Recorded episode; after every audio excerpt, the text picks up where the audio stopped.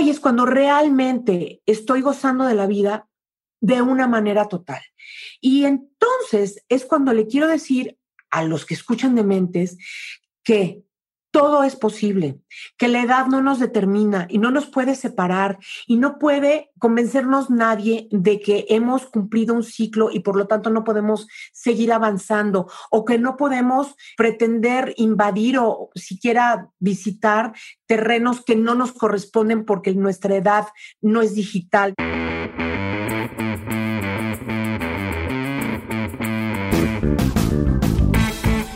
Hola a todos, yo soy Diego Barrazas y esto es Dementes, el podcast en el que tengo conversaciones profundas, reales y prácticas con las personas que hacen y no que dicen que van a hacer, que están constantemente retando el status quo y desafiando las reglas convencionales para hacer realidad todos sus proyectos.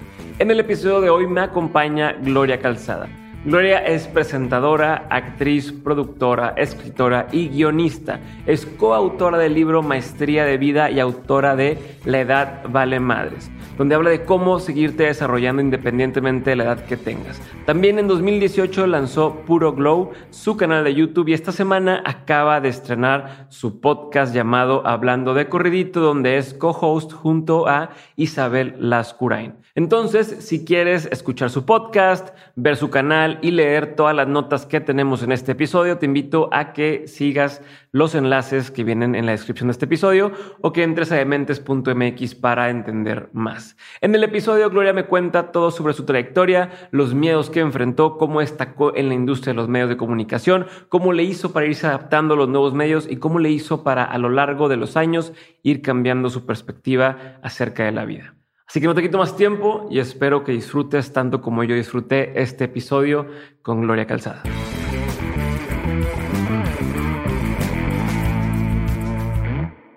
Bienvenida Gloria, gracias por estar conmigo. Gracias, gracias Gloria, gracias por estar conmigo hoy aquí en, en, Dementes. Te agradezco un montón tu tiempo. Eh, sé que andas vuelta loca, sé que eres muy puntual y ya empezamos ocho minutos tarde por mi culpa. Eh, pero gracias, gracias por, por estar aquí. Y la razón por la que estás hoy conmigo, eh, o, por la cual yo quería que estuvieras en el programa, es porque pues, no has seguido el camino normal, el camino tradicional, el que todo mundo esperaría eh, de alguien que estuvo en la televisión o que está en la televisión y de pronto pone un restaurante o de pronto trabaja en una revista o es productora de una película o este, hoy que tienes tu canal de YouTube que es extremadamente exitoso en toda Latinoamérica y dices, ¿por qué? O sea, ¿cómo, en qué momento decidió salirse de de lo que todo el mundo le decía, este, esto debías hacer, ¿no? Entonces, hoy estás aquí por eso y quiero que platiquemos de muchísimas cosas. Tengo muchísimas dudas y entonces eh, quiero empezar con algo que es más reciente que, que, hacia atrás y luego nos iremos para atrás, ¿ok? Como tú quieras. sí, y es porque recientemente te escuché decir en una entrevista eh, y bueno, para quien no sepa, poner en contexto, estamos hoy trabajando juntos en un, en un proyecto con Alejandra Llamas, este Pepe Bandera, en este programa que se llama Calíbrate. Eh, bueno, en un bootcamp. Yo me topé con Ale Llamas a partir de que salió mi podcast y todo lo que he aprendido con ella es así de no mames. Y estoy con, con, con una nueva forma de entender la vida. Y yo siempre me considero alguien muy práctico y muy, este, así las cosas como son y, y nada de ese tema que yo lo veía como fantasioso de, la conciencia, etcétera. Y esto me ha cambiado mucho el chip. Y te hago esta, esta premisa porque yo he visto que dices o te he escuchado decir que tú eres alguien muy práctico, que eres alguien eh, muy racional, pero de pronto tienes todo este nuevo lado o nuevo, a, mi, a mi parecer, de, ser muy consciente, se podría rozar con lo espiritual, por decirlo de alguna forma. Y quiero entender cómo es que tú lo has manejado, cómo lo has visto en tu vida, cómo, cómo empezaste, cómo te diste cuenta que tienes esta necesidad y este despertar de tu conciencia. Sé que empecé con algo muy fumadón, pero no, me, está, está, padrísimo porque pues es mi actualidad y creo que, que de ahí parte mi narrativa actual, ¿no? Diego, gracias porque tenía muchas ganas de sentarme a, que me hicieras esta, todo este cuestionamiento. este, me encanta el punto de vista que tienes sobre la vida, sobre las cosas y que también eres muy pragmático. Yo me di cuenta que ser una persona eminentemente y solamente racional no me estaba funcionando en términos de la felicidad para mí. Este, ¿Qué quiere decir eso? Que siempre sí fui muy buena para ejecutar, cumplir, eh, ¿sabes? Eh, sin embargo, no estaba viviendo una vida de plenitud yo, no estaba siendo feliz yo, no, no sentía paz yo, no dejaba de sentir miedo dentro de mí. Entonces, em, cuando yo, es que yo conocía a Ale mucho tiempo atrás, em, por cuestiones sociales, y de repente eh, estuve el mero día que ella se fue a tomar su primer curso, eh, no sé si llamarlo carrera o lo que sea, sobre, sobre el coaching este, que fue el, inicio de todo en, para ella, este, yo estaba ahí y le dije, yo quiero ver de qué se trata. Sabía que necesitaba algo en mi vida. ¿Qué estabas haciendo en ese momento? Pero para poner en contexto, tú en ese momento, ¿qué estás viviendo? Pues lo de siempre, ¿no? Yo, la verdad, no me acuerdo, no me acuerdo, pero no sé, no sé qué momento era profesionalmente hablando, pero, pero nunca olvido ese día porque, eh, porque, porque vi a Ale y le dije, buen viaje y, ojalá que regreses con algo increíble porque yo quiero ser parte de eso. Mira, de verdad, a lo mejor fueron un poco proféticas mis palabras porque jamás me imaginé que ya cuando regresó empezó a practicar y empezó como ya a tener su propia visión y su propia versión de todo esto, Alejandra me este, aceptó estar conmigo en un programa de radio que yo tenía y de ahí se detona por invitación de su eh, casa editorial la publicación de nuestro libro que se llama Maestría de Vida. Y que, imagínate, no, puedo dejar de enumerar la cantidad de regalos que la presencia y conocimientos y, la generosidad de Alejandra ha traído a mi vida. Entonces sí es un personaje que de unos ocho o diez años para acá, no, soy malísima con fechas y eso, ¿eh?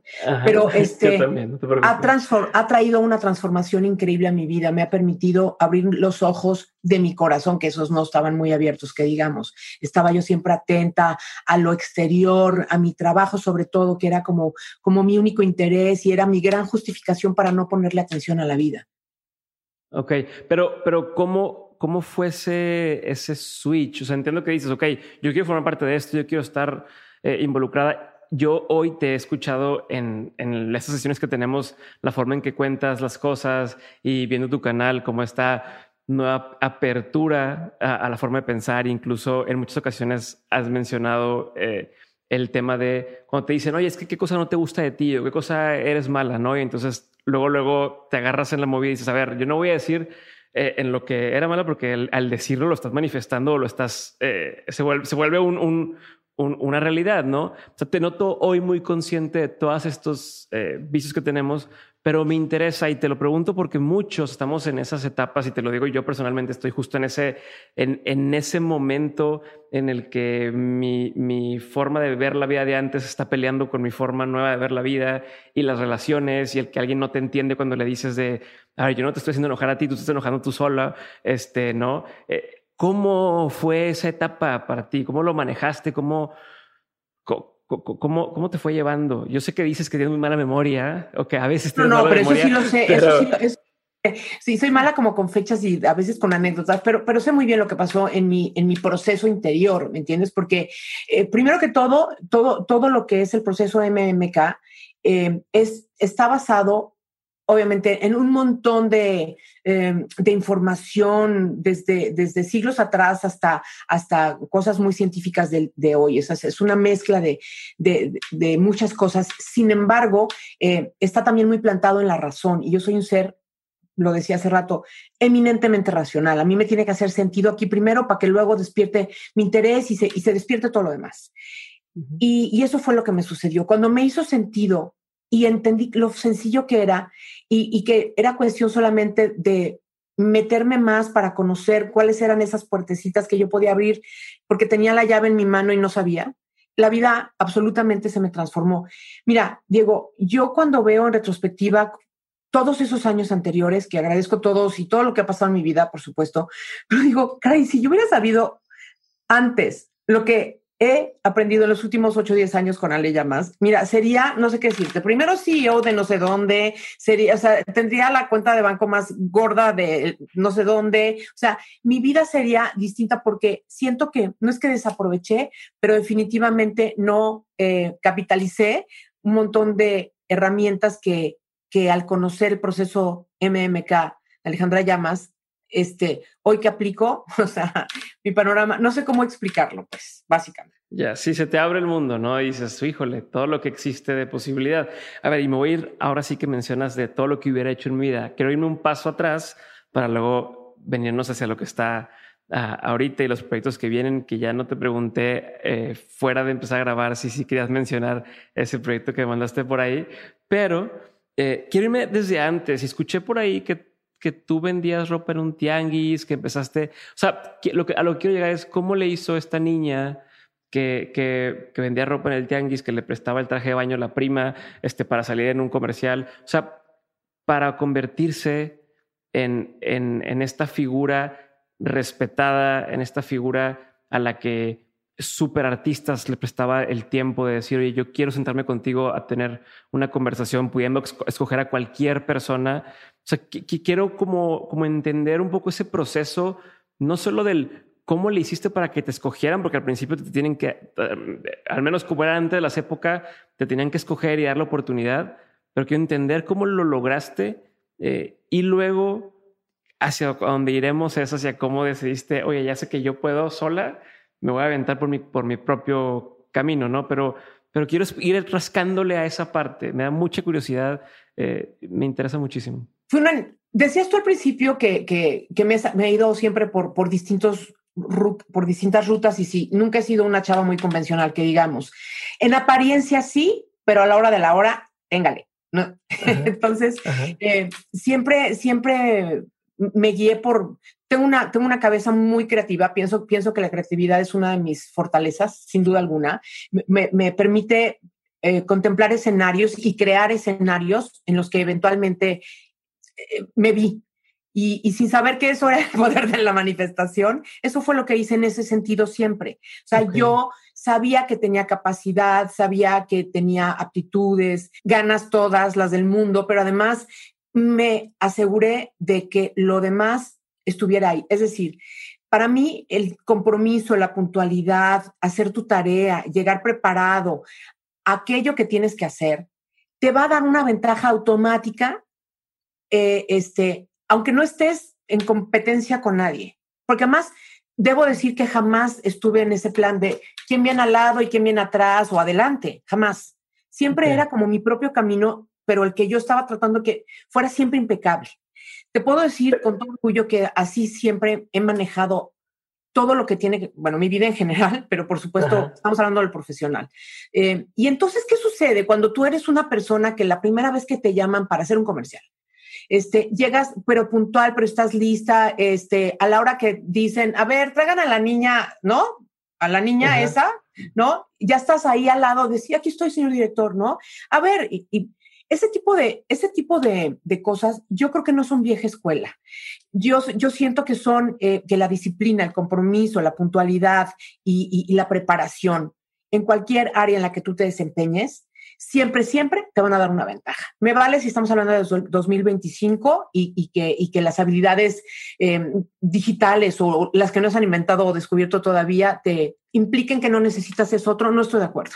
Siempre va a ser algo que además a la contraparte aquella persona con la que tú estás trabajando eh, va a hacer sentir importante que le das justamente, eh, ¿cómo se llama?, el respeto a la actividad que te invitaron o te propusieron o te, ¿sabes?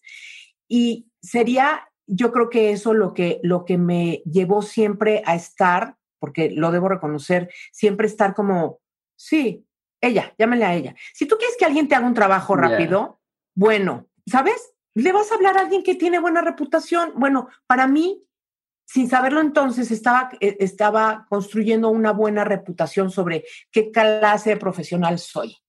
Y eso es uno de mis grandes orgullos hasta el día de hoy. Y, y, me parece que, y además, no es que me parezca, eso no se compra, eso solamente se construye con tiempo y con constancia. Sí, y en un segundo se va. Ah, claro, además, ¿no? Bueno, uno ha cometido sus errores, ¿verdad? Como todo. Por supuesto, pero, por supuesto, pero, pero idealmente nada que sea tan grave como para que todo ese, esa constancia, esa permanencia, ese andar y andar, ¿no? Deje una huella padre, ¿no? pero, pero quiero y voy a hacer como doble clic en, en, en, o sea, ¿en qué momento dijiste yo quiero salir en la televisión? O sea, dices que Ah, siempre. Desde que nací, siempre- o sea, Ajá. desde el vientre de mi madre, yo creo que yo nací y, y tenía una afinidad con la televisión muy extraña, porque además, bueno, eh, en el contexto familiar en que vivíamos, pues la tele era mi compañera, era mi nana, era mi mejor amiga, era con quien yo pasaba más tiempo. A escondidas, no a escondidas, con permiso, sin permiso, no importa.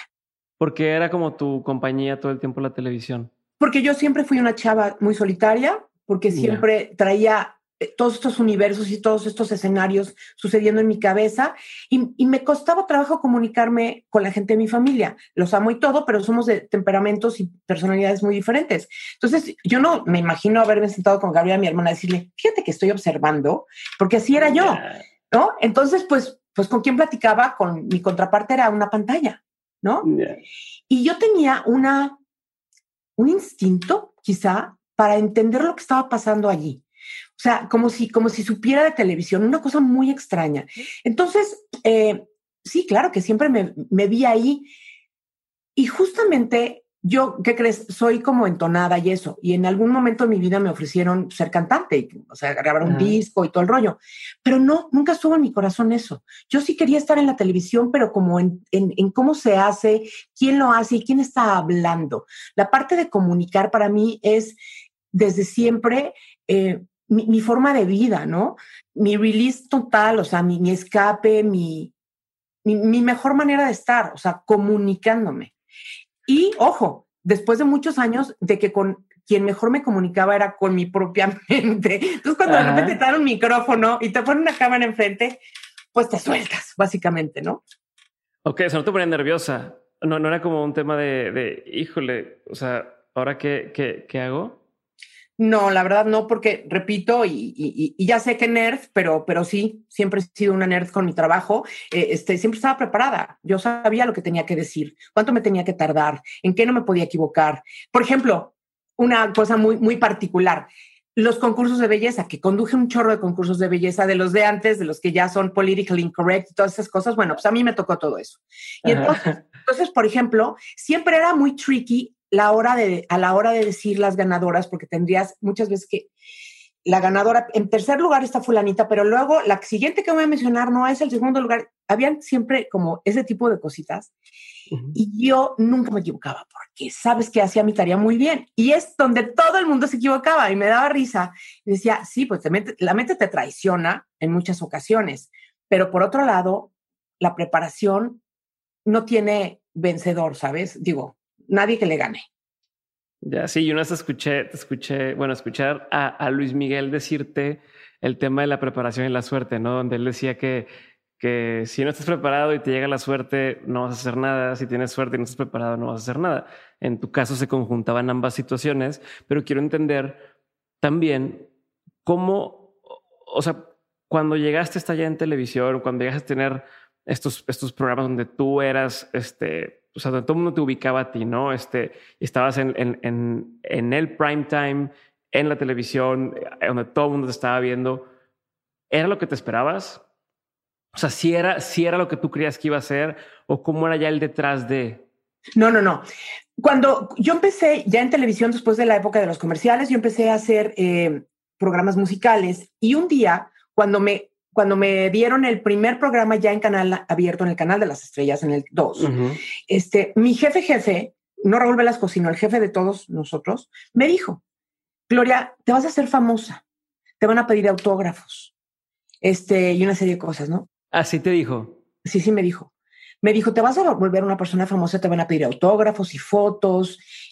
Hay de ti si se te sube la fama. Así me dijo Alejandro Burillo. Y entonces yo dije, claro que no.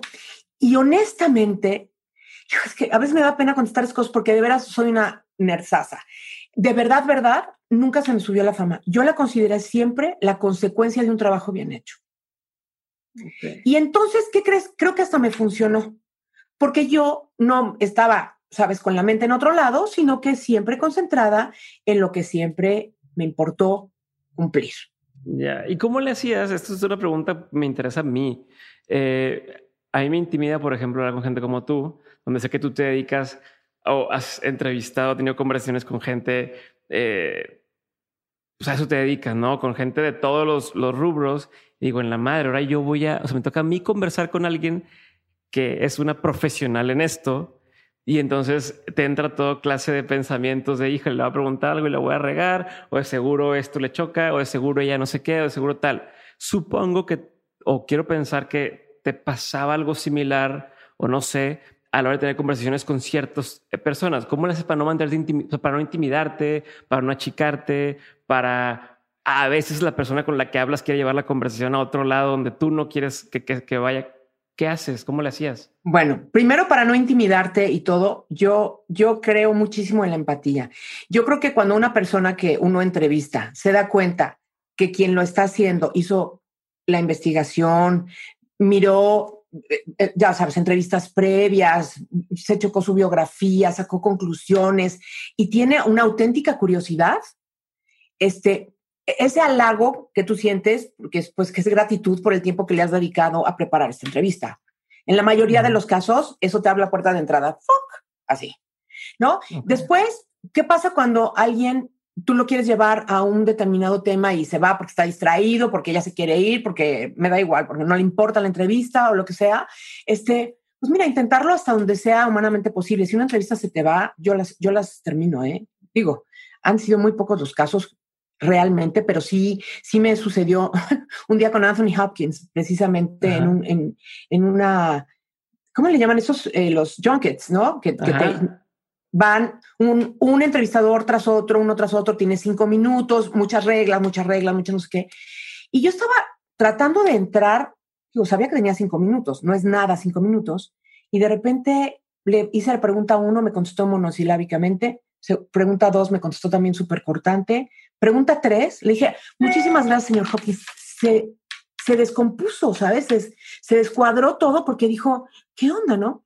Curiosamente, me lo encontré en el elevador de, porque era un hotel, y más tarde, dos horas, tres horas más tarde, me lo encontré en el elevador, él y yo solos. me dijo, ah, my, my, Mexican friend, how are you? Le digo, fine, Mrs. Hopkins. Digo, Mr. Hopkins, Mrs. fine, Mr. Hopkins, thank you. Se abrió el elevador y me fui. Es decir, este, no es que me sentí nada, pero, pero dije, si yo vengo a hacer una entrevista con una persona que no quiere hablar para promocionar su trabajo, pues no entiendo. Entonces yo le hice las preguntas que pude, me contestó lo que él quiso y no, me, no tardé cinco minutos. Corté antes. Y, no, te dio de todas formas, nunca pasan los cinco minutos al aire en, en, la tele, así que que usen lo que tenían, ¿sabes? Sí, pero ahí no hay tiempo de hacer empatía. O sea, ahí no hay tiempo, no, no tenías tiempo y en esos casos tienes cero oportunidad de, hacer clic, ¿o sí? Pues es que yo creo que cualquier persona que se siente frente a ti, Diego, o en general ante las cualquier persona se siente frente a ti eh, y te mira a los ojos con una sonrisa y te diga, hola, ¿cómo estás? Digo, te pueden estar temblando las patas porque puedes estar nervioso de entrevistar a Anthony Hopkins, puede ser, o, puede ser que sea un, un, trámite más de tu trabajo y no te importe, no sé cuál sea tu postura, pero lo que sí es verdad es que el, receptor de tu mirada, de tu sonrisa, de, esta actitud de decir, hola, ¿cómo estás? Hombre, ya, si uno quiere que lo entrevisten, pues que no venga, ¿no? ¿O qué? Ya, sí, a fuerza, a fuerza no, a fuerza no, no claro que no. Ok, y bueno, quiero, quiero regresarme un poquito y, seguir avanzando a la, a la, parte donde te fuiste a Estados Unidos, ¿no? O sea, de entrada, todo tu trabajo siempre tuvo proyección internacional. ¿no? Que creo que eso me comentabas antes de salir, eh, que fue un aprendizaje que tuviste. Brincas a Estados Unidos y ¿qué pasa? ¿Por qué abriste un restaurante? O sea, ¿por qué? O sea, o sea ¿por qué, por qué de pronto eh, ibas hacia un lado, abriste un restaurante, tal, y quiero que entremos también al tema de TV y novela. O sea, quiero que toquemos varios de esos rubros, pero primero por ahí, ¿por qué un restaurante que tenía que ver? Ok, este, te voy a hacer, te voy a hacer una respuesta muy larga para que tocar no, Aquí hay, aquí hay tiempo de sobra y entre más cosas me cuentes, mejor. Sí. Ok, yo trabajaba en, Televisa durante muchísimos años, desde que empezó a Video Éxitos hasta e, ECO, no paré de trabajar todos los días. Todos los días, muchas veces sábado, casi siempre domingo, digo, siempre sábado, casi siempre domingo, pero días festivos, año nuevo, lo que se te ofrezca. ¿ok? Entonces, cuando, cuando termina ECO, se termina con él una etapa de un trabajo constante mío, ¿sabes? Por primera vez en, ni sé, como 10 años, no sé cuántos años.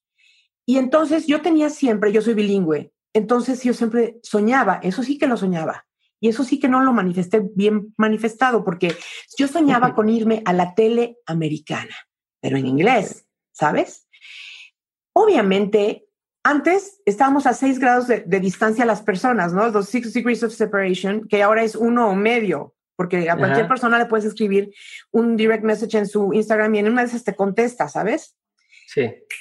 Timing. Pero bueno, yo no tenía esas posibilidades en ese momento a, mi disposición. Y este, entonces yo me quería ir a, Estados Unidos. Había un señor de la, de la, de la compañía que era el chairman de Univision. Entonces. Pero, pero seguías en Televisa aquí o ya te ha salido? O sea, ya. Yo estaba en Televisa. Todavía estabas ahí. Pero yo me quería ir a Estados Unidos, a Univision. Ajá. Aunque sea, ¿no? Mientras tanto. y no lo digo de ninguna manera en plan de meritorio, pero, pero mi tirada era hacerlo en inglés. Entonces me voy a Estados Unidos. Ah, digo, les ahorro la historia, pero el caso es que lo logré por perseverante. No, no, no me la ahorres, no me la ahorres. Cuéntame, cuéntame. Entonces, ese señor se llama Jaime Dávila, a quien he buscado como lo que no lo encuentro por ningún lado, porque le quiero decir, Jaime, mira todo lo que ha pasado. En fin, este, entonces yo un día le escribí a Jaime, no, o le llamé, no me acuerdo, no se usaban tanto los mails. Estamos hablando de 1992, 3, 1, no sé, por ahí. Y entonces, Jaime, es que yo quiero irme a Estados Unidos, me decía, Gloria, tú y todo el mundo. O sea, ¿no? Este, pues sígame llamando y sígame. Y entonces yo le llamaba, cada que él me decía, llámame en tres meses, le llamaba en tres meses. Y llámame no sé cuál, y le llamaba. Y una llamada de esas. Jaime, ¿cómo estás? Gloria, qué bárbara con tu timing. ¿Qué pasó? Pues necesitan a alguien que venga a cubrir a María Celeste, a, María Celeste Arraraz, que va a ir a dar a luz en primer impacto. ¿Te puedes venir a, Miami mañana? Sí. Y agarré un avión y me fui a Miami.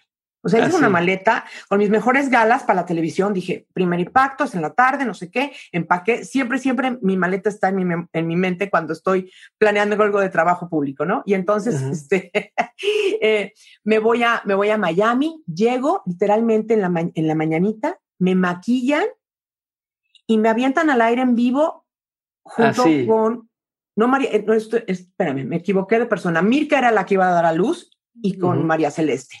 Pues me eché el primer impacto y estaban todos, la verdad, se quedaron impresionados, porque no ensayé, ¿qué ensayas? Es en vivo, con teleprompter, no sé qué, y lo hice muy bien.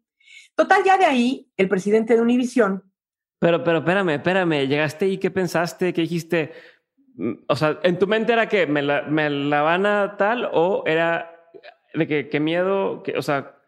No, no tenía miedo, tenía ilusión y tenía, eh, y me enfoqué a decir, lo voy a hacer increíble, o sea, se van a quedar helados, pero además me arreglé muy bonita, o sea, porque ahí en un todo, ¿sabes? Era una presencia física de alguien que la gente no conoce, ¿sabes? Este, por un lado, eh, que, que es también una carta de presentación importantísima, ¿eh? A mí me disculpa. Claro. Entonces, entonces, me acabo el traje que traía puesto. O sea, pero aparte, o sea, por ejemplo, yo digo, a lo mejor es porque apenas lo estoy empezando a hacer, pero leer un teleprompter, o sea, si se te fue la oración o se te fue algo y es un rollo y te estoy diciendo, aquí ando noticias, la primera vez ves esta ilusión, tienes este, es como tu one shot para, o si la hago, pues si me quedo un poco más y puedo empezar a avanzar allá. Eh, ¿qué, ¿Qué? O sea, ¿cómo no, cómo no tenías miedo? No tenía miedo, tenía mucha ilusión. Sabía que e, era una oportunidad de oro y la iba a aprovechar full. Y lo hice, lo hice de verdad. O sea, con modestia, pero y mucho orgullo también, este, reconozco que todos se quedaron como, wow, ¿no? Y entonces, este, pues venía recomendada, no recomendada, pero pues sí, Jaime, eh, eh, este Jaime Dávila, importantísima persona, les dijo, oye, a ver, prueben a Gloria, lo que sea. Y al día siguiente de esto, eh, ya no me dejaron seguir ahí en primer, no es que no me dejaron, no me llamaron para seguir en primer impacto, pero me dijo el presidente de, de Univisión, Gloria, bueno, pues entonces, ¿y qué vamos a hacer? Quiero que me hagas unos especiales. Y yo, ah, ok, sí, ¿de qué los quieres? Pues tú dime, no, vengo llegando, ¿no? Básicamente, pero, pues, o sea, ¿qué quieres? Más bien unos especiales pues, de entretenimiento, que estén padres. ¿Qué es lo que más le gusta a la gente en la TV hispana de Estados Unidos? Las telenovelas. ¿Cómo no? Te voy a hacer unos especiales de las telenovelas. No, entonces espérate, tú quieres detalle y te va. Y entonces dije, ¿qué hago? ¿Qué hago? ¿Qué hago? ¿Qué hago? ¿Qué hago? Ya sé, voy a hacer un especial. El nombre es lo de menos. Se llamaba Cuéntamelo. Pero el primero que hice fue un especial de telenovelas. Dije, ya sé, me voy a entrevistar a seis estrellas de telenovelas de No Manches. Voy a, y voy a hacerlo como en secciones, porque empezaba... ¿Tú las tenías que conseguir? Sí, claro. O, había alguien que hacer booking o...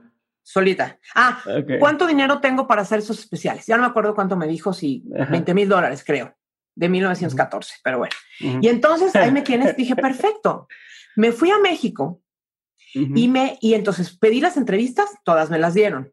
Mm, luego hice secciones, entonces me fui a la biblioteca de Televisa, Diego, esto, orgullo de mi vida, a buscar los bloopers de las telenovelas más emblemáticas de Televisa. Jamás nadie había sacado ese material, nunca.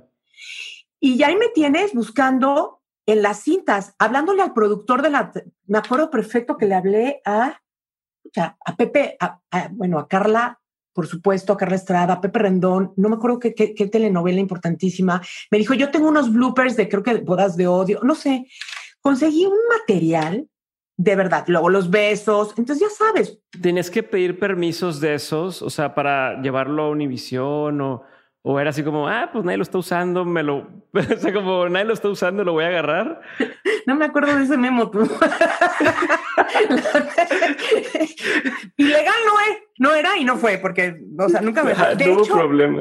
De, hecho, muy chistoso, porque tantito para atrás, cuando empecé a, trabajar con los videos en inglés, justo cuando arrancó MTV, pues yo fui una, una VJ en México, era lo que yo era, ¿no? Al principio. y, y, nosotros literalmente bajábamos la señal con una parabólico tototota allá en Cablevisión, y esos eran los videos que usábamos. Es más, yo no creo que existía en la ley, digamos, el, el, término este de pues, piratería o de, ya sabes, derecho de autor y todo eso, estaba en construcción. Era tan nuevo, era, sí, como ahorita, que, que con temas digitales apenas acaban de poner el impuesto, pero durante mucho tiempo ha estado ahí una nube que la gente no entiende y pues mientras... Exacto. Bueno, entonces, entonces la verdad es que eh, sí, diseñé un formato bien padre que se llamaba Cuéntamelo. Entonces hice dos especiales. Con los 20 mil dólares que me dieron, hice dos. Los metieron en prime time y fue un guamazo impresionante. Este, y, y entonces pues me dijeron, bueno, queremos que sigas haciendo especiales, si todos eran en relación a los al entretenimiento y a los artistas, este, y entonces hacía de música y luego hacía de Navidad y todos los escribía, producía, preguntar. conducía, pero además andaba yo cargando con mi escenografía portátil, porque si, por ejemplo, yo le decía, a, te voy a inventar, a, fíjate, no sé por qué me acuerdo, Christian Bach, te doy la entrevista este, el martes, pero voy a estar grabando y va a ser ahora sí que entre escena y escena, yo decía, ¿dónde voy a grabar que se vea bonita? Entonces yo traía cargando una maleta, Diego, con telas. Entonces tenía terciopelos, brocados, velas y cositas. Entonces a mí me podías darle eh, el pasillo y yo agarraba, clavaba unas, unas telas, ponía unas, mira, mi florecita, mi velita, este, no sé qué, siempre una buena iluminación, siempre he cuidado mucho la iluminación y este, y tenía una entrevista que parecía que me la habían dado en un set. Entonces, yo creo que ahí, te, hablaba hace rato de que la creatividad sin duda es uno de mis atributos. Lo cuido, lo protejo y lo alimento y lo sobo porque, porque, porque de ahí han salido todos esos pasos eh, que a lo mejor a los demás les resultan inesperados de una persona con, con un perfil como el mío. Pero, pero es que yo creo que todos esos sueños y todas esas imágenes que yo he tenido eh, a mi alcance de materializar, pues he ido por ellas. Entonces, el miedo pasa a segundo término. El miedo que yo, con el que yo viví siempre de la mano, porque también lo menciono mucho, es sobre mi persona, mis sentimientos, mis emociones y mi forma de relacionarme con los seres humanos, particularmente en la parte amorosa. Pero como, pero como profesional, yo sabía que tenía las herramientas. Y además, como mi parte emocional estaba medio dormida, no la espiritual, pero sí la emocional, era muy fría. Era muy fría y, muy, y muy ejecutiva, ¿sabes? Y muy... Y o sea, como que no dejabas que la emoción te nublara, ya, pues lo voy a hacer y se chingó. O sea, muy pragmática. Entonces yo sabía cuáles eran el paso 1, 2, 3, 4, 5 para lograr esta entrevista con Luis Miguel en Chicago. ¿Quién sabe dónde me vaya a recibir? Entonces ahí iba yo cargando con mi maleta de las telitas, ¿no? Ok, pero quiero, o sea, es que eso me, me llama muchísimo atención porque y claro que lo he visto, que lo has mencionado en muchas ocasiones, que eres eh, muy cuidadosa los detalles, desde en la ropa que traes puesta, eh, como dices, de escenografía, como todo lo, lo, lo, has cuidado tanto que algo que te dicen, pues tú encárgate del programa y te, esas especiales y date, eh, pues lo, hiciste ver como un programa de verdad, ¿no? Por así decirlo, sin, sin haber estudiado producción o haber estudiado cualquier cosa. Es, oye, pues una persona entre comillas normal hizo un programa de televisión que salió en prime time y que todo el mundo lo vio. ¿Cómo mezclas eso? O más bien, ¿cómo eh, la palabra a lo mejor es cómo, cómo lidias con esa perfección hoy que estás en un medio como YouTube, como las redes, que es un poco entre comillas más efímero o más rápido o más de, no, pues vamos a darle, vamos a darle, vamos a darle. No, no, te, no, no choca un poco el, el querer hacer todo perfecto, pero a la vez no importa tanto. o sea, si es como que, ¿cuál es tu postura ante esto en este, en esta cosa? Mira, yo creo que la atención a detalle parte también, a ver, soy una persona muy curiosa, decías, como alguien que no estudió nada de producción ni nada, pues porque cada, cuando empecé a hacer comerciales y, y, estaba lista para cuando me llamara el director, yo estaba ahí al lado porque estaba observando todo lo que estaban haciendo. Entonces yo aprendí, pues de manera, este, soy lírica, ¿no? Como quien dice, este, siempre, siempre soy muy curiosa, muy curiosa de observar los procesos, cómo funcionan las cosas. Entonces, este, esos conocimientos yo los traía como impregnados en mí sin saber. Sabía, por lo pronto sabía lo que no tenía que hacer.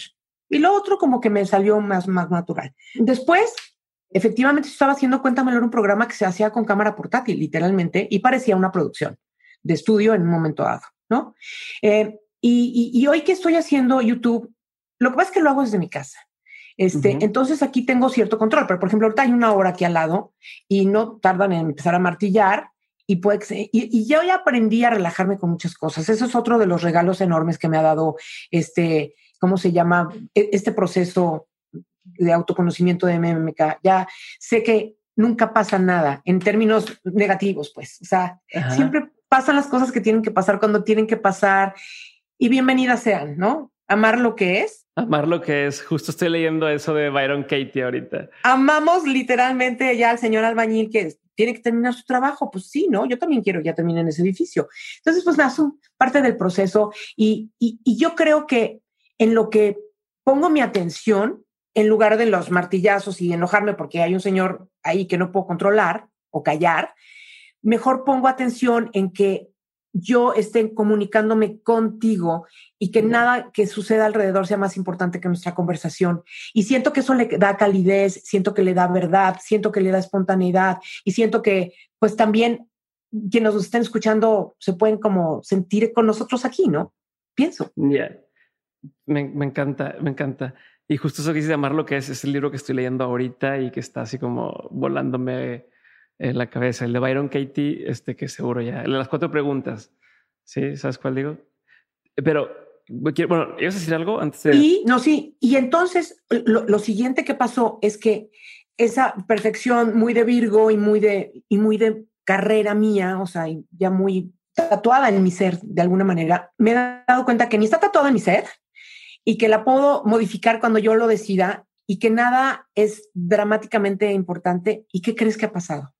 Soy un ser mucho más libre y al ser más libre soy un ser también más feliz, más espontáneo y mi creatividad vuela porque no le estoy poniendo cortapisas y límites y muros. Este, de, no, esto no se va a poder porque no van a querer. Uno, no se va a poder. Cosas que, cosa que hacía sistemáticamente. Ahora he eliminado los muros y los, los obstáculos de, de cualquier posibilidad que a mí me parezca interesante perseguir. Punto. Me encanta. Me encanta. Sí, sí, ya cuando, cuando no ves eso, supongo que antes decías, tengo 20 mil dólares de presupuesto y entonces ni de chiste voy a poder hacer tal cosa.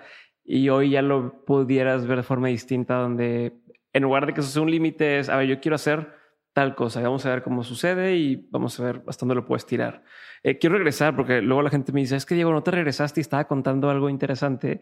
Quiero regresarme, justo estás diciéndome cómo entraste ¿no? a, Estados Unidos y luego vamos a entrar al tema de por qué un restaurante, por qué tal, por qué te corrieron, por qué todas esas cosas. Este, eh, estabas diciéndome que te, te, te dicen, ok, en primer impacto no vas a estar ahorita, vente a hacer especiales, haces dos de novela hitazo, empiezas a hacer especiales de música y luego qué? O sea, tú dijiste, ya voy a hacer carrera de productora. O, no, porque yo estaba a cuadro. No, no, no, al, contrario. Eh, ahí en Univisión, al contrario, cuando tenían que comunicar cosas a la gente, a, mí era la que me, me, ponían como la imagen de Univisión. Pasó un evento personal, se me cruzó un, un noviazgo muy mal avenido que, que ah, es algo muy complejo de, de, explicar. Pero entonces me fui a México, este, me tuve que ir a México y y pues ya no pude trabajar en Univision y ahí se interrumpió e, e, ese, ese camino que estaba tan bonito para mí. Sin embargo, tiempo después, superado ese, ese evento largo y sinuoso camino, regresé, ah, regreso a Miami porque yo quería poner una taquería mexicana. Yo había vivido allí ya varios años y decía, no hay tacos aquí decentes, mucho menos una tortilla digna de un taco, pues. Entonces, eh, ahí hubo un, error de cálculo porque tenía un socio y este socio insistió muchísimo en que quería que la taquería estuviera, este, que tuviese también una parte de como que de cantina, pues, bar, cantina y no sé qué. Y eso hizo las cosas mucho más complicadas. Total, me fue de la fregada, espantoso, muy mal. Muy mal, muy mal. O sea, estaban en peligro los ahorritos poquitos que tenía. Este, aparte no tenía trabajo porque porque sí me corrieron de Televisa, pero es que tiene que ver con un tema personal, pero ese te diría que no, no viene al caso. Este, Y entonces estoy trabajando en una taquería que está, estaba perdiendo dinero por segundo, no tengo trabajo, en Univision me dicen que una vez que te fuiste de ahí no podías regresar. dije, ¿y ahora dónde? ¿Y ahora qué hago, no? ya no podía estar en Televisa por un montón de razones en ese momento, aunque después volví. Y, y este, y bueno, no te hago el cuento largo. ¿Cuántos años tenías más o menos ahí para, para ponernos en contexto? ¿30, 40? No, todavía no cumplía 40, 30 y algo. Ok. No, 30 y algo, no sé, ya no sé. Ok, ¿y cuánto tiempo fue esto del rest ¿Y cuánto tiempo fue esta etapa de, de, del, del, restaurante y de estar perdiendo y tal? O sea, no, como un año y medio, pero pues, se te hacen eternos. Claro. Y en eso me entero que Telemundo está por primera vez preparando hacer un programa, un morning show, igual, o sea, igualito el formato, no igualito el formato, pero bueno, en el formato de los morning shows americanos, en español. Y entonces estaban buscando a la conductora. Al conductor ya lo tenían, que es José Díaz Balart. Yo dije, voy. Pero ahí sí, para que veas, iba panicada. Ahí sí iba panicada. el caso es que porque había pasado últimamente por demasiados eventos personales revueltos con profesionales que me tenían. Con mucho drama, mucho drama y estabas, estabas en otro, en otro estado mental. Sí, ya está calor medio. Y entonces. no vas a acordarte. Ay, sí, no, no estuvo durísimo. Y entonces. Pero esto es lo que tú querías, ¿no? Digo, lo querías en inglés, pero es más o menos lo que tú decías, ¿no? Era como tu oportunidad más cercana a. claro, no, no, espera, espera, espera, espera. Y entonces, diciendo, bueno, total, nuevamente un, un angelito apareció, un amigo mío que trabajaba en Telemundo, fue el que me dijo que estaban haciendo este casting, fui al casting, este, y luego empezó la etapa de, ya sabes, este, eliminación, ¿no? Hasta que quedaban dos personas. ¿Qué haces en el casting? Nomás, perdón, perdón, pero ¿qué haces en el casting? Diego, me da mucha vergüenza lo que te voy a contestar. No me acuerdo del casting. y, es, verdad, tengo un asunto de memoria muy cañón, muy cañón, estoy trabajando en él, he hecho muchas cosas para intentar resolverlo, pero hay cosas que las tengo simplemente desaparecidas y esa es una de ellas. Entonces, lo que sí me acuerdo es que cuando ya quedábamos dos personas, o sea, otra chica y yo, ahí sí para que veas, estaba yo con el estómago, o sea, diarrea literal, muy, muy mal, muy mal, porque decía, estaba en juego no solamente mi, asunto profesional, sino que además de veras ya no tenía dinero, o sea, necesitaba empezar a generar. Decía yo, qué barbaridad. Bueno, pues, ya total me lo gané, no les hago sufrir, porque yo sufrí muchísimo con eso. Me lo quedé y fue uno de los programas más felices de, de mi vida hasta ahora. Este, porque hice una mancuerna con José Díaz Balart, entrañable, divertida, nos ahogábamos de risa todos los días, este, y estábamos haciendo una tele dignísima, ¿sabes? Con contenidos padrísimos. Yo estaba fascinada de la vida. Pero entonces... ¿Cuánto tiempo duró más o menos? Cuando iba a cumplir un año, los dueños de Telemundo en ese momento eran americanos, no hablaban español.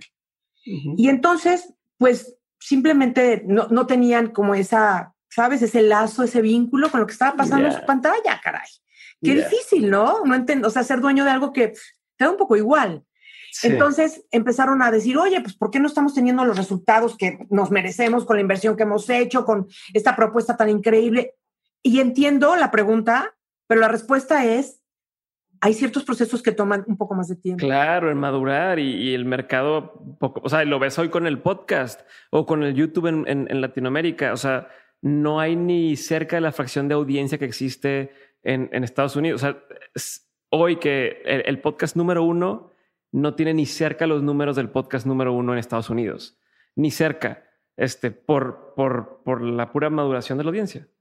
Así es, sobre todo que en ese espacio durante siglos habían habido caricaturas. Buenas tardes. O sea, no puedes cambiar de caricaturas a un programa de esta categoría, de esta envergadura, y pensar que el switch automático de la audiencia va a estar ahí, ¿sabes? O sea, necesitas descubrir lo que te guste, verlo una, dos, tres veces, volverlo un hábito. O sea, es todo un proceso, una curva, y lo sabemos. Entonces ellos no le dieron ese chance, y en ese momento, en ese momento, este, salgo yo de ahí y cuando estaba negociando mi, recontratación, este, todos con contrato ahí, este, vinieron de Televisa por mí para hacer el programa hoy. Y por, por situaciones coyunturales tan, tan minúsculas, tan... Por eso la vida a veces dices, híjole, no la puedo querer controlar, ¿no? o sea, no está en mis manos, esto, esto, esto no era para mí en este momento. Y justo cuando me voy a Televisa, de vuelta, Universal compra Telemundo, mira, está el del, eh, el del martillo. Universal compra Telemundo y la posibilidad de trabajar en Telemundo es exactamente eh, la puerta para hacer algo en inglés. Ah, ¿Qué sentiste? Un poco de dolor. Sí. sentí dolor porque ese sí era el sueño de muchos, muchos años, que por asuntos de timing no se dio así. Ahora bien, este, pues, regresé a México, hice hoy. No, uno fue, fue un rotundo fracaso porque yo no soy el perfil de conductora para un programa de morning show en México. Me lo explicaron, me lo dijeron, pero pues me contrataron y ¿qué hacemos, no? ¿Por, qué crees que no eres el perfil? O sea, ¿qué, qué, qué, qué viene siendo el perfil de un morning show en México? Digo, para saber. I'm taking the Fifth Amendment. Ok. ok, eso dice muchísimo más de lo que necesito que me digas. Perfecto. Y entonces no funcionó. No funcionó y entonces, bueno, ¿y ahora qué hacemos con la niña, verdad? Porque, bueno, afortunadamente me querían apoyar los jefes, ¿no? Que tanto insistieron que me viniera para acá, pues ahora, ¿qué hacemos? Y entonces fue cuando me mandaron editorial Televisa para que yo, porque, porque me dice uno de los jefes, me dice, Gloria, a ti te gusta mucho pues todo el tema de los libros y, en fin, los conocimientos. Y, ¿Por qué no te vas a trabajar a Editorial Televisa? Hay 12 revistas. La, la, vicepresidenta editorial es una persona mayor que muy pronto se va a empezar a como a fade ¿no? Y entonces tú puedes aprender... Y cuando, cuando es en mayor, ¿cuántos años tenía? No, 60 y altos.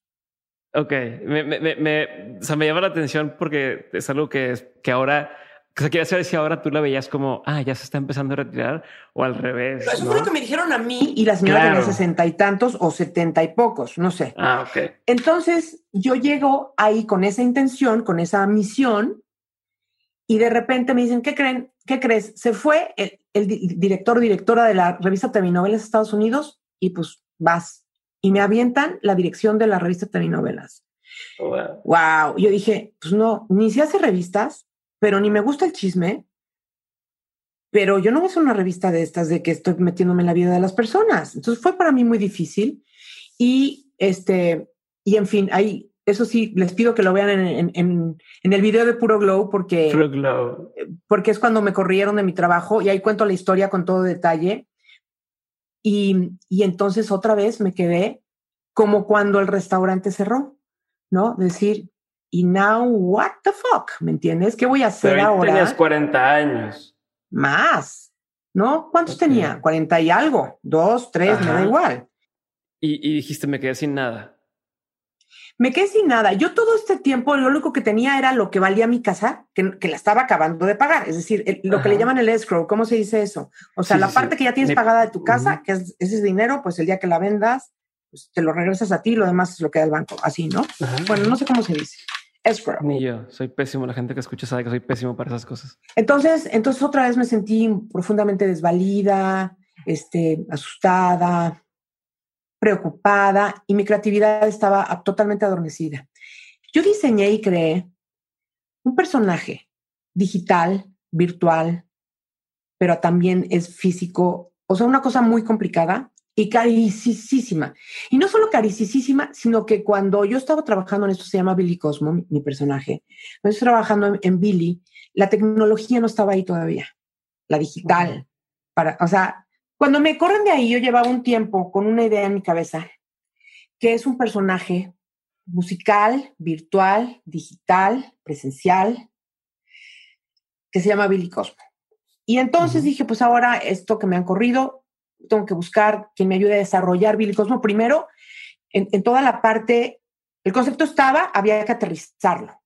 Y entonces, pues dibujantes, este, me metí en Guadalajara, eh, hay gente que hace CGI, ¿no? Computer Generated, generated Imagery, impresionante. Y entonces me fui a meter a estudios con, con todos estos diseñadores digitales.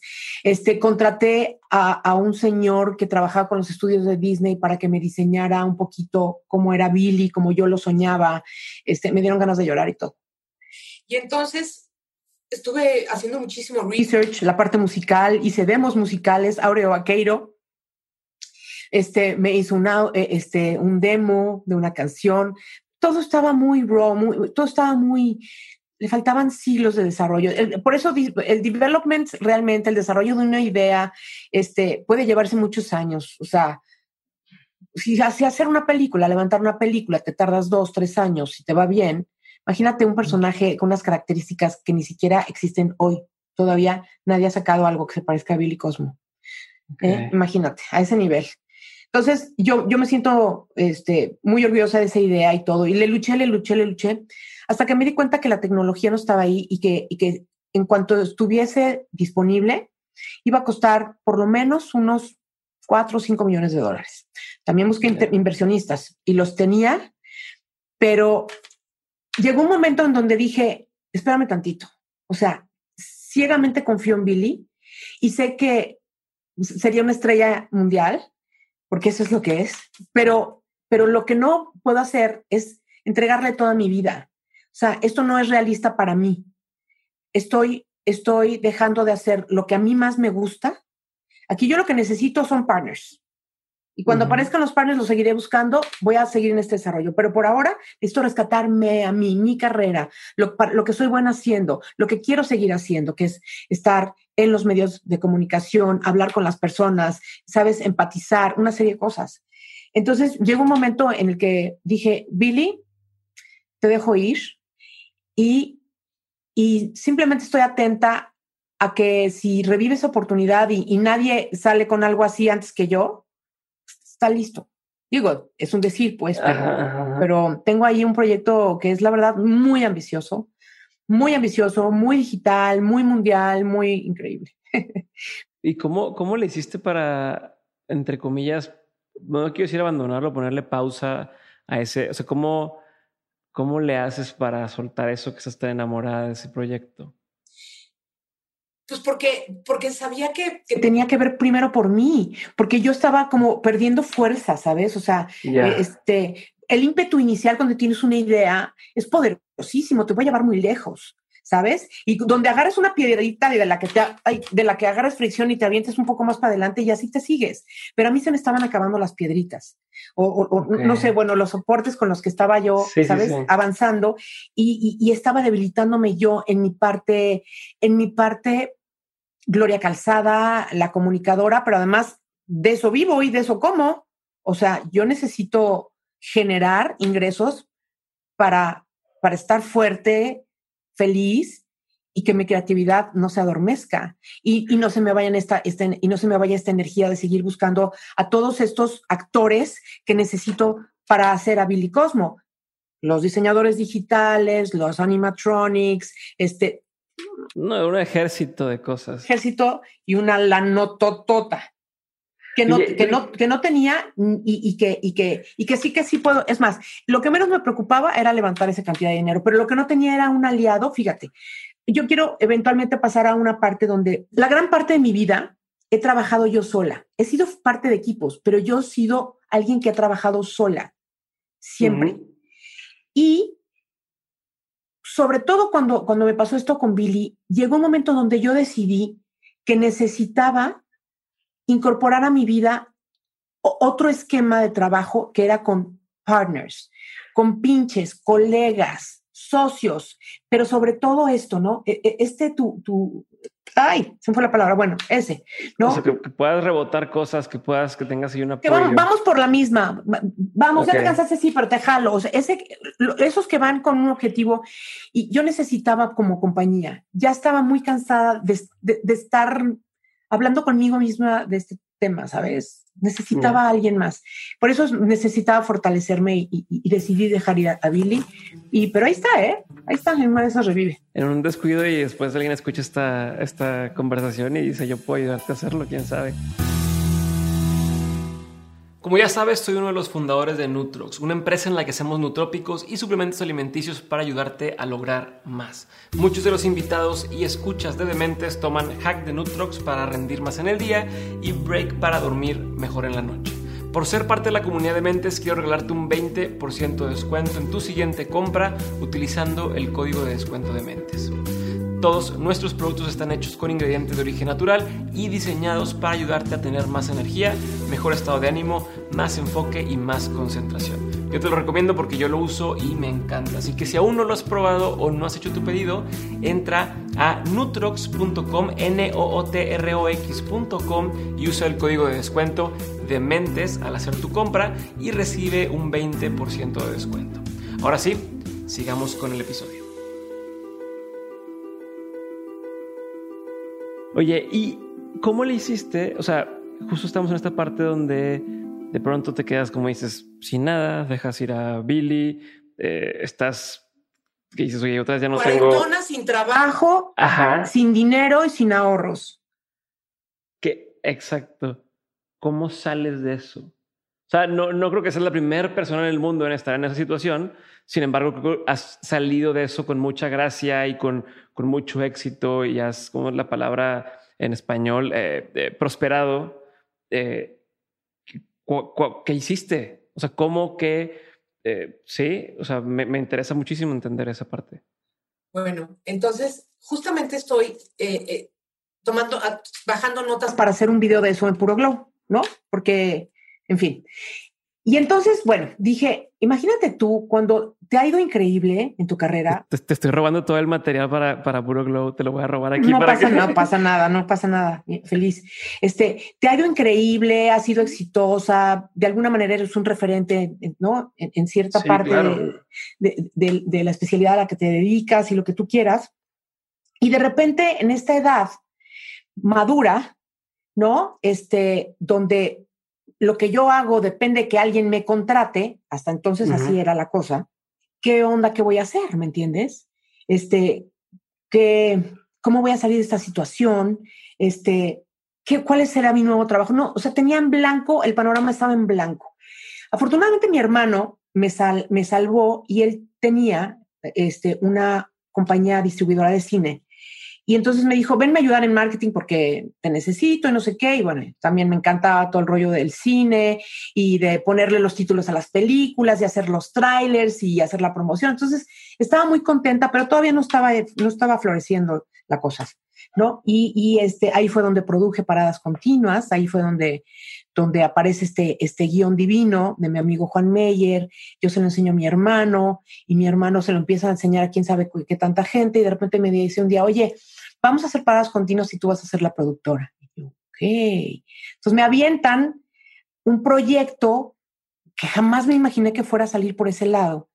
Y, este, y entonces pues, mi primera reacción fue, ok, ¿y qué le corresponde hacer el productor? Porque en cine es distinto que en tele.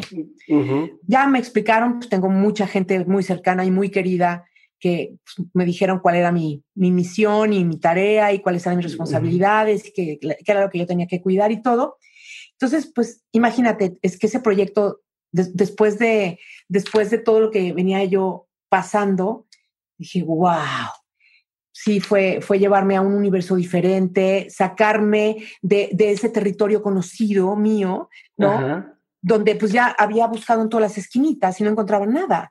Entonces esto me, me, abrió panoramas, me distrajo la mente, este, me despertó la te volvió a dar sentido, creo que te volvió a como ese sentido de, de, como se dice, como de, ah, sí, sirvo para algo, ¿no? Como este que se pierde un poco cuando te dicen que no en varias ocasiones y que dices en la madre, pues para qué soy bueno o, o qué hago y de pronto no sé si, si, te, si te hizo eso a ti o no de darte otra vez un sentido de, ah, soy una chingona eh, y, yo voy a hacer más de estas cosas. claro, no, claro, claro, claro. No, bueno, o sea, las, las esperanzas como revivieron, ¿no? Y justo también en esa época fue cuando aparecieron las netas divinas en mi vida, que pues también algo algo transformador, este, que, trajo toda clase de regalos este, a, mi vida en todas las este, disfraces y empaques posibles, ¿no? Eh, eh, y ya pues desde ahí, digamos que ya volvía a ser la misma Gloria, solo que ya había aparecido Ale Llamas en, el panorama. Y, aquí parecerá como el homenaje este, para ella, pero pues me encantaría que, que, sí, porque, porque justamente ahí es donde empezó a florecer también. He, usado mucho la palabra florecer, ¿verdad? No sé por qué, pero, pero es que es una cosa que es me que, hace es que Es que creo que Ale usa mucho el ejemplo, digo, no sé cómo he grabado, de que somos como una flor que la flor, ah, que la, eh, hablando de, de, manifestar, ¿no? Que la flor, pues no dice, ah, quiero ir a tener pétalos y demás, simplemente la flor es y, y florece, o sea, sale y se manifiesta lo que viene desde, desde dentro. Entonces no sé si tal vez tenga ahí un mensaje subliminal que, que, que te haya, pero a mí se me quedó muy grabado eso. Y, y, entonces, y entonces, cuando todo esto empieza a suceder de manera simultánea y yo empiezo a conocerme más, a entenderme mejor. Empiezo a eliminar de mi vida cosas que se llaman declaraciones, que tenía absolutamente eh, metidas en el alma, pero sobre todo en mi psique, este, y empecé a lograr un estado de liberación y de ligereza impresionante. Y entonces ahí es donde yo creo que está, está como segunda parte de mi vida, en todos los ámbitos posibles, porque em, me empecé a relacionar diferente con la vida, conmigo misma, con el espejo, con mis entornos, con un control que siempre estaba acostumbrada a tener porque parecía que era lo correcto y adecuado. Más allá de que ni siquiera era posible tener control sobre las cosas, ¿sabes? Este, y yo no lo sabía. Em, en fin, realmente allí es donde, donde me constituí en la gloria que traía ya herramientas buenas, acopiadas o recogidas a lo largo del camino muchos años, pero que decidió acceder a nuevas, darles la bienvenida, este, considerarme eh, alguien dispuesto a, a aprender esto que me abría todas las puertas y todas las posibilidades. Y entonces ahí, para que veas, fue donde, donde estando en las netas, muy feliz, muy feliz, muy feliz, empecé a, desarrollar esta intención de tener una posibilidad directa de comunicación con la gente que quisiera estar en comunicación conmigo. Este, pues antes de eso era que te mandaban primero cartas, cartas a los programas de televisión, después ya te mandaban correos electrónicos, ¿no? A la dirección que ponían del programa en, en cuestión. Después, en tus, en tus redes sociales te mandaban en el Twitter, no sé qué, y luego pues ya en el Instagram, y luego no sé qué. Pero ya que realmente podamos sostener una relación, hombre, digital si tú quieres, pero personas y yo, de una manera más cercana, me, me, parecía interesantísimo, donde yo pudiera compartirles los descubrimientos que hago todos los días, porque soy una curiosa imparable, porque me fascina aprender, porque me, me, me encanta procesar mejor dicho, filtrar los procesos para simplificarlos, primero para mí y así podérselos compartir a las personas y decirles, descubrí esto, mira, creo que te puede funcionar, por lo menos tener esta información. O entonces me la paso, por ejemplo, mandándole eh, cosas que descubro, si yo veo que, si, no sé, leo un artículo que siento que puede resultarte interesante, te llega a tu correo algo de mi parte, o sea, todo el tiempo estoy haciendo este networking de información y de todo, pero decidí que quería canalizarlo directamente a algo. Y así fue como apareció este puro glow, así fue como decidí que quería hacerlo en YouTube, que quería estar en un lugar. Imagínate, ¿qué es YouTube? YouTube es un medio gratuito, siempre disponible, global, sin censura. Buenas tardes. O sea, mejórame, mejórame el plan. Cuando toda la vida, y, y además, self-employed, yo decido, yo tengo ¿no? El poder de decisión de qué pongo ahí. La gente decide si les gusta o no les gusta, si lo consumen o no. Sí, pero tú decides qué va y qué no va y podrán opinar y decides, ok, eso es como otra vez tus propios especiales de decir, voy a construir esto y hoy quiero hacer tal y hoy vamos a tener una conversación sobre tal cosa y cambias de formato. Si eres tu propia productora del canal, ¿no? Como si fuera tu propio Televisa o tu propio lo que sea, eh, tú, tú, tú mandas. Y te llegó, creo que, o sea, eh, estoy asumiendo que es algo que a lo mejor no debería ser, pero te llegó toda esta transformación digital, te llegó en un momento muy bueno en tu vida, donde tenías este despertar ya de conciencia de quién soy y demás. Y qué bueno, creo, tú quiero que tú me digas si sí o si no, que no te llegó. O sea, ¿qué hubiera pasado si existían las redes sociales cuando estabas como más joven y, y, y poder tener tanto feedback tan directo de la gente, donde incluso llegaste a decir en varias ocasiones el tema de, pues me daba esta sensación del síndrome del impostor, ¿no? De, siempre pensé que, pues no sé, si mañana amanece ya no vas a seguir aquí o, o, no sé por qué. O sea, ¿te imaginas que en ese entonces hubieras tenido el acceso a un Twitter donde si dijiste la palabra no sé qué, todo el mundo te dice, no, no vales madre. Si dijiste tal, no, no vales queso cómo te hubiera impactado distinto a lo que te impacta hoy, que salga una nota o que te tiren carrilla. Sí, claro, hubiera sido devastador, hombre, hubiera sido devastador, no estaba preparada para eso, definitivamente. Todo pasa cuando tiene que pasar, Diego. Eso también es una lección que aprendí, esa es una lección que aprendí y que me queda clarísima. No tengo la menor duda que así es, así es. ¿Y cómo le haces, Gloria? O sea, yo sé que dijiste, Em, que tú siempre has pensado o tenías la concepción de trabajar es un jefe o alguien te tiene que contratar para trabajar, ¿no? Y ahorita tocaste el tema de YouTube y quiero entender en qué momento te cayó ese 20 de decir, eh, pues, pues yo lo puedo hacer y ya tengo cierta cantidad de arrastre, de, de poder eh, convocar audiencia, de poder convocar si quisiera mañana traigo a X invitado y lo puedo convocar, de poder hacer una producción, de, o sea, ¿en qué momento dijiste, no, porque, porque a mí me, me queda claro que desde que eh, entraste la primera vez a esos especiales de novela, estabas haciendo algo tú sola, o sea, nada más te estaban fondeando, por así decirlo, pero tú ya lo estabas haciendo sola, pero no sé si en ese momento te dabas cuenta o existe la posibilidad de hacer algo eh, sin un jefe o en qué momento te cayó ese 20. Justo con lo que estás diciendo, la fondeadera porque siempre mi trabajo dependió de que alguien me contratara, también dependí siempre de una quincena. Entonces, por supuesto que cuando, cuando me pongo a investigar todo lo que necesito para hacer un canal, cómo funciona, si me conviene más, porque claro que pensé si a lo mejor era Facebook, porque todo el mundo me decía, pues es que tu demográfico, las señoras como tú están en Facebook. Y yo dije, sí, pero no, yo me quiero ir a YouTube, este, porque, porque además tengo la fortuna que me sigue mucha gente muy joven, ¿eh? chistoso. Pero eh, eh, entonces, primero hice todo eso y cuando me di cuenta, pues que tenía, o sea, es que me di cuenta que tenía que depositar, ¿verdad? Pero pues sí, era una inversión. Y era, creo que la primera vez en la vida que yo estaba haciendo una inversión económica este, para algo relacionado con, con, los medios de comunicación.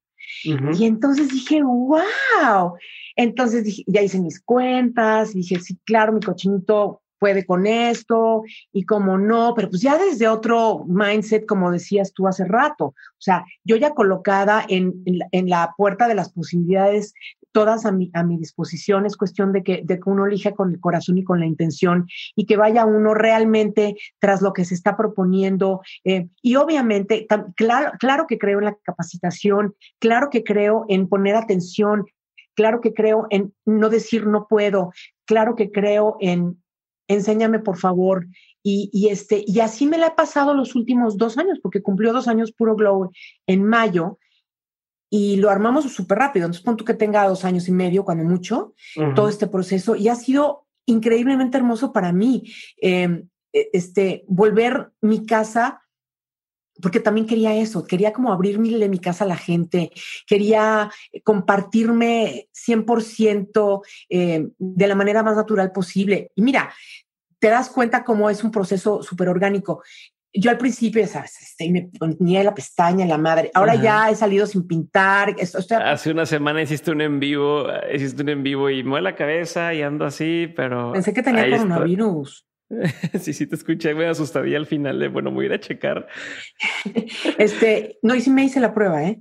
Em, porque me sentí muy mal, pero, pero bueno, entonces, esta es la etapa en donde, imagínate tú que una mujer que, este, que tiene 57 años, este, dice, ah, pues voy a hacer un canal de YouTube, yo me quiero comunicar con las personas, tengo muchísimas cosas que decir, he aprendido un montón, pero además no es que yo sepa que puedo inspirar, pero quisiera intentarlo, este, no lo doy por hecho porque eso lo decide el receptor del mensaje.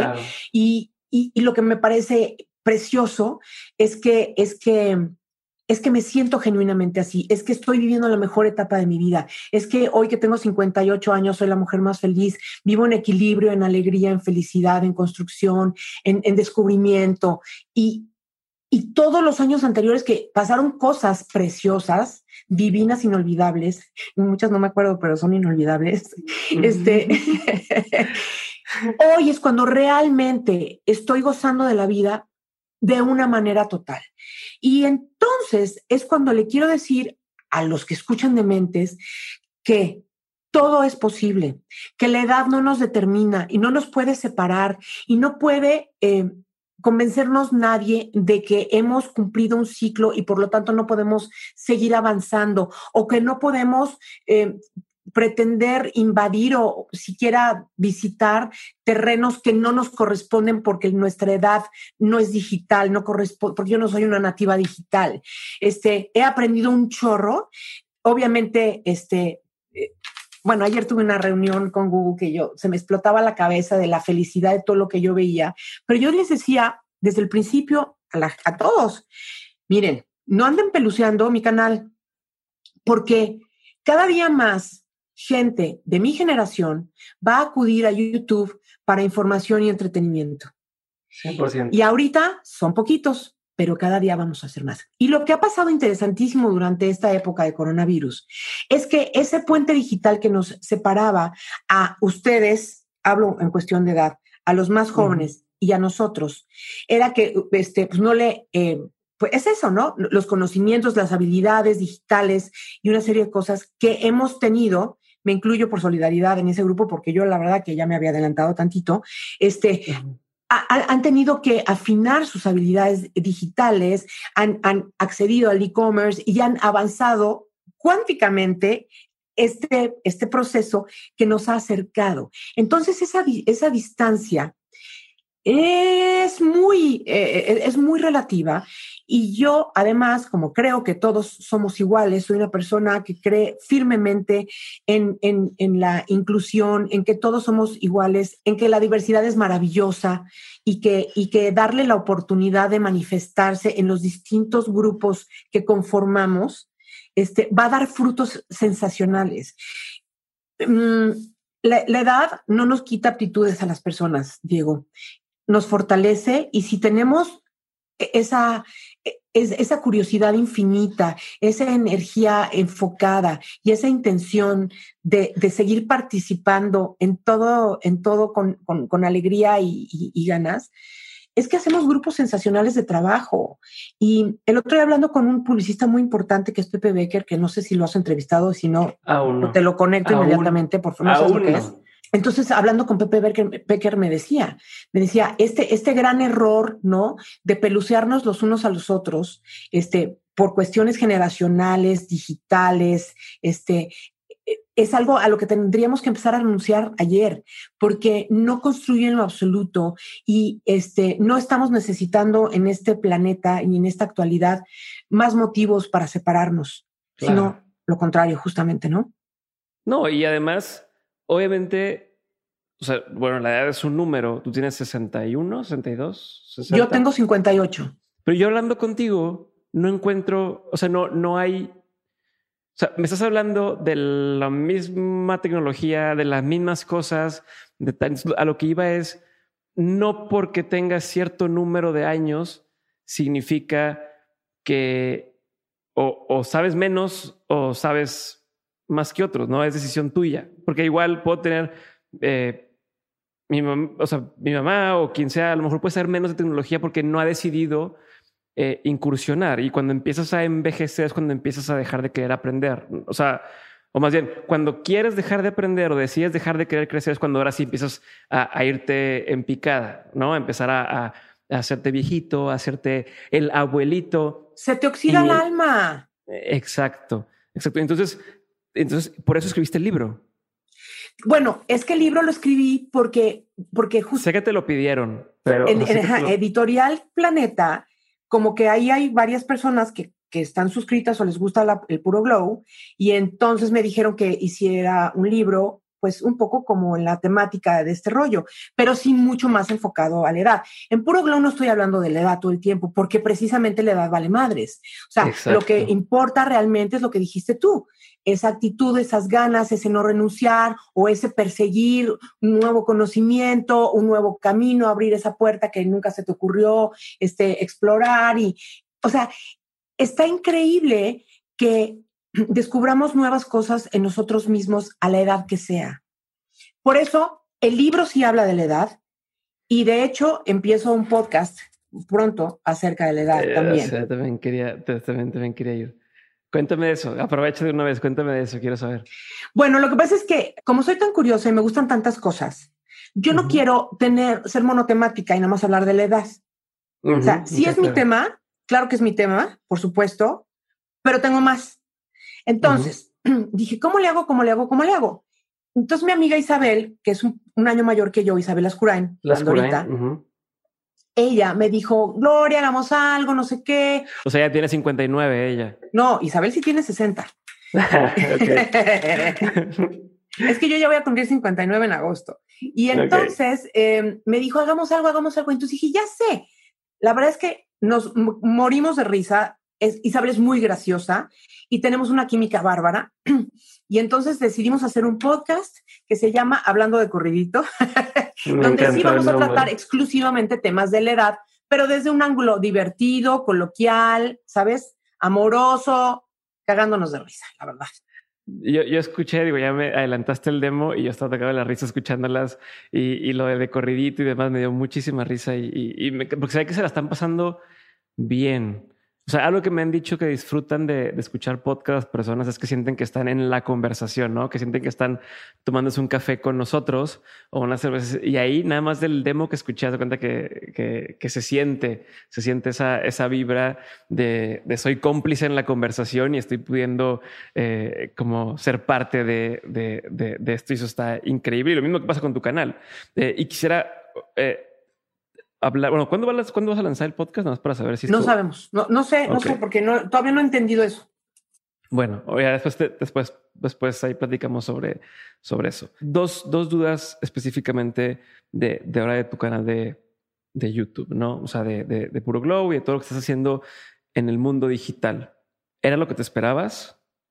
¿Y qué has aprendido? Y, y cuando digo que has aprendido, quiero ser específicamente la relación entre tú venías de un mundo de la televisión, de la mayoría era yo doy, pero no, pero no hay ese feedback, o sea, es como unidireccional la comunicación y hoy estás en un, en un mundo donde tú publicas algo y a los 30 segundos tienes comentarios y puedes decidir leerlos o no leerlos y puedes saber si a la gente le gustó o no le gustó, que antes, eh, bueno, cuando haces televisión en vivo no, pero de un especial eh, pasaban días hasta que se publicara y después que te enteraras y demás, ¿no? Entonces, como son las dos partes que se la primera parte, la primera parte es, ¿es lo que esperabas? Sí.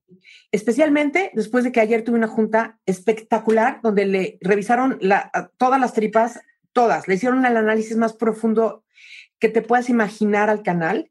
Y justamente todo eso a lo que yo le aposté de manera, sabes, este, como instintiva, esa es la verdad, a lo que decía de más gente como yo va a llegar aquí, este, ¿no? Casi, casi que espérense tantito, ténganle fe, ¿no? Y todas esas cosas, tal cual, eso es lo que está empezando a suceder. Tiene un crecimiento sostenido, saludable, generoso, este, está empezando a pasar todo eso. Lo que pasa es que yo pensé que iba a pasar en cinco minutos. Buenas tardes. No, no, no, este, o sea, hoy te, hoy te contesto, desde luego que sí. Sí, sí es lo que yo esperaba y va a ser aún más ese, ese rollo.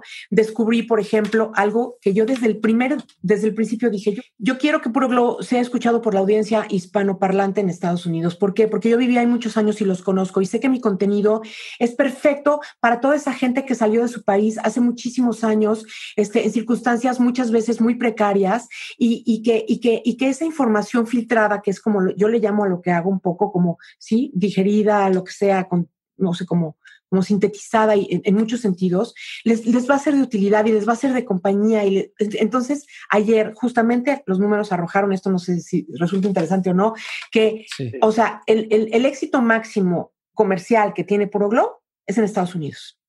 Y yo te juro que era una cosa instintiva nada más. Estoy impresionada. Bueno, eso ojalá no lo pongas, pero, pero te lo quería contar. Ok, este...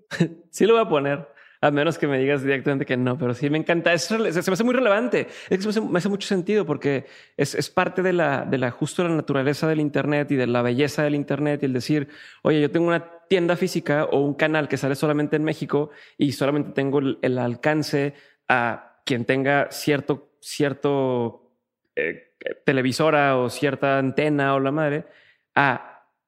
Ahora tienes acceso a todo el mundo o todo el mundo tiene acceso a ti y que me digas si está funcionando, eh, eso me abre la, puerta y la, y la, forma de ver de que, ah, no mames. O sea, debo de crear cosas no, no pensando justo, no pensando en local, sino pensar en esto que estoy haciendo hoy le va a interesar a alguien que me escuche en Tigmuntú o que me escuche en cualquier otro lugar del mundo. Mira, Raúl Velasco me enseñó hace mil años, cuando empecé a hacer televisión con él, me dijo, nunca digas aquí en México, o sea, si alguien te está viendo una pantalla y por satélite o por osmosis te están viendo en Turquía, tú no digas aquí en México porque los estás alejando directamente. Dije, ok. Y toda la vida desde entonces he pensado en que yo no hago nada local. Yo todo lo que hago es global. ¿Quién sabe quién lo acabe viendo y dónde? Y sabes qué? Funciona porque, eh, porque vuelves eso una cosa más incluyente. Tomas en cuenta aspectos que quizá dejarías fuera, este, por hacer el chiste local y estás perdiéndote de comunicarle a más personas. Ese es el tipo de cuidados que sigo teniendo precisamente, justamente. ¿No? Y mi productora que tiene 26 años o 27 dice, ok, ok, y ya como que me cree ese concepto, como que ya la convencí, ¿no? Este, he aprendido, he aprendido que el algoritmo no tiene madre. o sea, no tiene corazón. Mejor dicho, yo he aprendido que el algoritmo no tiene corazón. Le vale madres tus buenas intenciones, no le importa nada. No toma en cuenta nada que no tenga que ver con números este, fríos, este, ya sabes. Ha sido apasionante entender cómo, cómo se está definiendo qué video te sale sugerido en tu pantalla de YouTube, porque el algoritmo dijo, y ese no acepta, este, ¿cómo se llama? Ese no acepta sobornos, ¿no? O sea, no le puedes caer bien, invitarlo a cenar y decirle, ese no es político, no es político. Exacto, ese no es mi cuate. Entonces, este, he aprendido eso. Porque eso es bueno también por el otro lado, ¿no? Porque así es, es, es, como el terreno de juego es igual para todos. O sea, no es con que, ah, es que el compadrazgo y, y le dio... También aprendí que el algoritmo es bipolar. Y entonces siempre está cambiando de personalidad y tampoco es que ya aprendí y ahora ya, ya le supe el asunto, de repente te lo cambian, hacen modificaciones y buenas tardes, otra vez te quedas en, en, la baba, ¿no? Este, he aprendido, he aprendido a soltar muchísimo eh, la necesidad de anticipar qué tal le va a ir a un video, este, este va a ser un hit, les va a fascinar y de repente no lo ve nadie, dices, ah, no lo ve nadie, es un decir, pues, pero, pero no en, el, en, los porcentajes que estamos manejando de views. Ay, mano, ha sido, ha sido padrísimo. Y curiosamente, en esta etapa también, que ya dijimos, que es como un renacimiento para mí, que es, es, un colocarme en un lugar diferente y nuevo, en donde las cosas están saliendo padrísimas, porque he aplicado este, todo eso que siempre he hecho, que dije al principio, pero también dejo abierta la curiosidad y, este, y, eh, y cómo se llama, y me presto a que las cosas sucedan. Por otro lado, también finalmente he logrado hacer un equipo de trabajo. Y para mí, esto está siendo vital. Saber que habemos cuatro o cinco personas que tenemos el mismo interés de que esto vaya hacia allá, este, me, ha dado mucha alegría. Mm, trabajar en solitario está increíble, pero, pero encuentro que el valor de trabajar en equipo, con el equipo correcto, que ahí sí, perdón que use el término, que las etiquetas en coaching no son lo más adecuado, no hay bueno ni malo, no hay correcto ni incorrecto, pero sí definitivamente creo que puedes encontrar a las personas adecuadas donde las coincidencias en muchos sentidos y los contrastes en otros logren construir una fortaleza de ideas, de energía, de intención, este, y, de, y de buena ejecución para lograr los objetivos. Me gusta. Gloria, voy a hacerte una pregunta más y luego voy a la sección de preguntas concretas para ahora sí dejarte ir. Yo sé que ya llevamos un buen ratito. Eh, nada más quiero saber hacia dónde, hacia dónde vas ahora. O sea, ¿tienes claro o tienes una idea de a dónde quieres llevar todos tus proyectos hoy? No, en este momento lo único que quiero es, mm, ¿cómo se dice cuando quieres expandir, expandir el mensaje? O sea, los mensajes están ahí. Este, tanto lo que digo en la edad vale madres, que, o sea, cada palabra que escribí, cada cosa que dije, o sea, la respaldo, la defiendo a capa y espada, en donde sea. Entonces, ese mensaje lo quiero fortalecer y expandir. Y también lo que sucede en Puro Glow, donde, donde creo en, en una vida que, en una vida práctica, sencilla, divertida, este, consciente, respetuosa, feliz. Entonces, creo que esas premisas que son no más, más, no más, que no son más que un reflejo de mí misma, es lo que, es lo que quiero como trabajar en expandir a, que sea más lejos y más lejos la onda a la que, hasta donde llegue, ¿sabes? Más que ponerme a hacer otras cosas, porque si está el libro y está Puro Glow y ahorita vamos a hacer el podcast con Isa, pues claro que tengo más ideas y tengo un podcast mío, mío que quiero hacer, pero ese me voy a esperar, no hay prisa, ¿sabes? O sea, hay otras cosas que no, no quiero saturarme porque ya estuve ahí y ahora lo que quiero es dedicarle toda mi energía a esto y también me reservo energía personal para mis cosas importantes, para Carlos, que es mi compañero y con quien, y con quien yo cuando el tiempo que pasamos juntos, de verdad trato de no hacer nada que no sea estar con él ¿sabes? Y pues, obviamente mis amigas, mi familia, mi, mi, gente querida, mi casa, cuidar mi, mi, mi, cuidar mi vida, cómo vivo. Me gusta vivir este, eh, bonito y apacible. Y entonces, así, así distribuir mi energía bonito, que me alcance para todo bonito.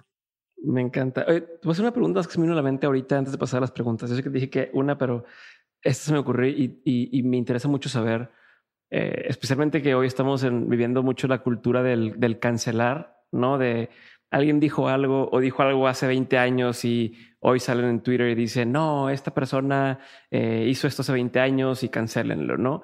Este, tú, tú estabas en el foco público por tu trabajo y entonces se podía prestar a que todos estos medios de, chismes, de espectáculos y demás, pues sacaran notas con la, con la pues, ahora entendemos cómo funcionan los medios de entre más clics tienen, eh, aunque el, encabezado no tenga nada que ver con lo que dice eh, vende, ¿no? Eh, ¿cómo, ¿Cómo has notado la transición entre tú ser quien decide qué se dice y tú sacar el mensaje a antes cuando alguien quería como sacar, y te pongo el ejemplo, hace poco visto un video de por qué decidí no ser mamá, o sobre eh, eh, como cuando me enamoré, o sobre sexualidad, o cualquiera de esos temas, cualquiera de esos temas pudo haber sido nota de chisme hace cinco años, diez años o tal, y que hubiera sido, hubiera salido en, TV Notas, y hubiera salido en tal, y en, en cualquier programa de estos, ¿no? Eh, pero hoy lo que yo encuentro es que estás hablando de todas las cosas que son entre comillas prohibidas, eh, por decir, no, temas entre comillas tabú, eh, y los hablas abiertamente, con toda la sinceridad, con tal. ¿Esto te ha brindado cierto poder sobre, sobre la, narrativa? O, o sea, ¿cuál es tu postura? ¿Cómo ves esto? También porque vemos muchas personas que estamos entrando apenas en este mundo y es, a ver, digo o no digo, opino o no opino, tal. Tú ya llevas años haciendo esto y ahora lo haces de una forma distinta. Quiero entender qué, qué ves tú ahí. Híjole, mano, es padrísimo lo que preguntas porque, fíjate, Raúl Velasco sin duda fue mi maestro más eh, importante, ¿no? Tuve más, claro, ¿no? Pero, pero con el que más trabajé fue con él. Entonces, su escuela, o sea, la tengo clarísima, ¿no? Y entonces, entre las cosas que nos inculcaba a quienes, a quienes estábamos ahí aprendiendo, estaba este rollo de, eh, bueno, a ver, primero había la Secretaría de Gobernación, este, tenía una, una, em, un involucramiento muy importante en la en las reglas de cómo hablar y qué no decir. O sea, decir una mala palabra ni, ni, de chiste, o sea, ni pero ni de chiste, ¿eh? O sea, te multaban y todo el rollo. Pero aparte de que eran malas formas, ¿no? O sea, pues digo, no, hay necesidad. Y lo sigo pensando de algún, en alguna medida. Yo, yo, yo las uso solo cuando considero que, pero procuro no, me las puedo evitar, pues. Este, no me molestan en lo absoluto, pero, pero como comunicadora sí me costó de repente poderme echar un ay, no manches, no, o cosas así, ¿no?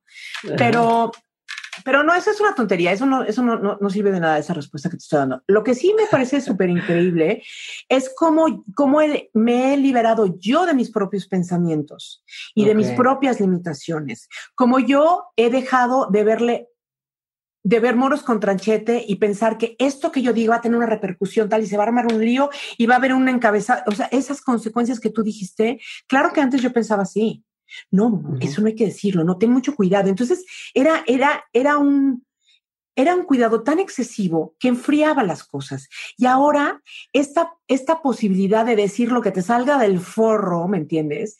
Le da espontaneidad, calor, tono, forma, ¿no? Le da vida a la narrativa, exacto.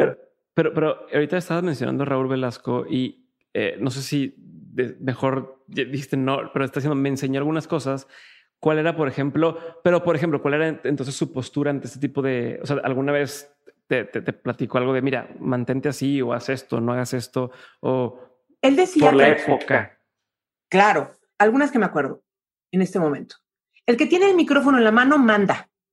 O sea, si yo te estoy entrevistando a ti por eso decía, cuando traes micrófono de mano, nunca se lo sueltas al de al lado, ¿eh? Aunque el otro lo haga así, tú no se lo sueltas, ese es tu micrófono. Y si no te da la gana, se lo quitas.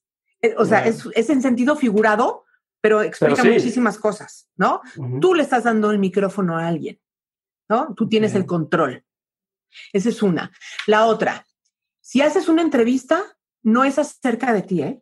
Estás entrevistando a alguien, estudiaste para entrevistar a esa persona, ¿eh? demuestra interés, este, hazle sentir que tiene la envergadura, la importancia esa persona que, me, que amerita, ¿no? No solo que lo entrevistes, sino que una audiencia vea esto que estás haciendo, esta entrevista, o escuche esta entrevista, ¿no? Este, ¿qué más? que Sí, nunca le faltas al respeto a tu entrevistado, dijo. O sea, por todas las razones del mundo, ¿no? Me gusta. Sí, y eso que dices el micrófono es básicamente lo que se sucede ahorita con YouTube. Tú tienes el micrófono, tú decides qué decir y listo. Así es. Muy bien, Gloria. Vamos a pasar a la, sección de preguntas concretas. Estas preguntas las hago a todos los invitados. Eh, nos tardamos 15 minutos más. no te preocupes, no tengo prisa de nada. No, no, no. Yo dejo tiempo abierto. Ok. Eh, la pregunta es concreta, la respuesta no tiene que serlo y me encanta que me cuentes historias y desarrolles, así que no te sientas con, con estrés de, de cortito, cortito, cortito.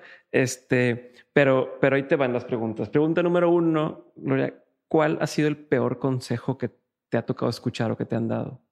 No, lo recuerdo, no recuerdo a alguien dándome un consejo que diga, qué, qué equivocada está esta persona. En este momento no lo recuerdo. Ok. Déjame ver si me acuerdo al final. ¿Cuál ha sido alguno de los mejores consejos que te ha tocado escuchar? El mejor consejo que me han dado es revisa tus pensamientos porque ahí origina todo y desde ahí puedes diseñar tu vida. ¿Cuál era, siguiendo la línea de consejos, un consejo que a lo mejor tú antes dabas? O sea, que, que en otro momento de tu carrera si alguien llegaba contigo y te pedía un consejo, tú le decías, este es un muy buen consejo y se lo dabas, pero que hoy, con lo que sabes, dices, mm, no era tan buen consejo o ya no daría ese consejo, ¿sabes? Cállate y obedece. Me encanta. Buenísimo, buenísimo. A ver, ¿qué opinión tienes que poca gente comparte contigo? Que una mujer que no es madre está incompleta. Al revés, mi opinión, sí, o sea, yo opino que una mujer que no es madre puede ser absolutamente plena y completa. Si tuvieras la oportunidad de saber la verdad absoluta a una pregunta que tú quieras hacer, ¿qué preguntarías? Que se va a preguntar y me van a decir la verdad absoluta. Sabes que no hay ninguna pregunta que me parezca indispensable o por la que estaría dispuesta a pagar una lana.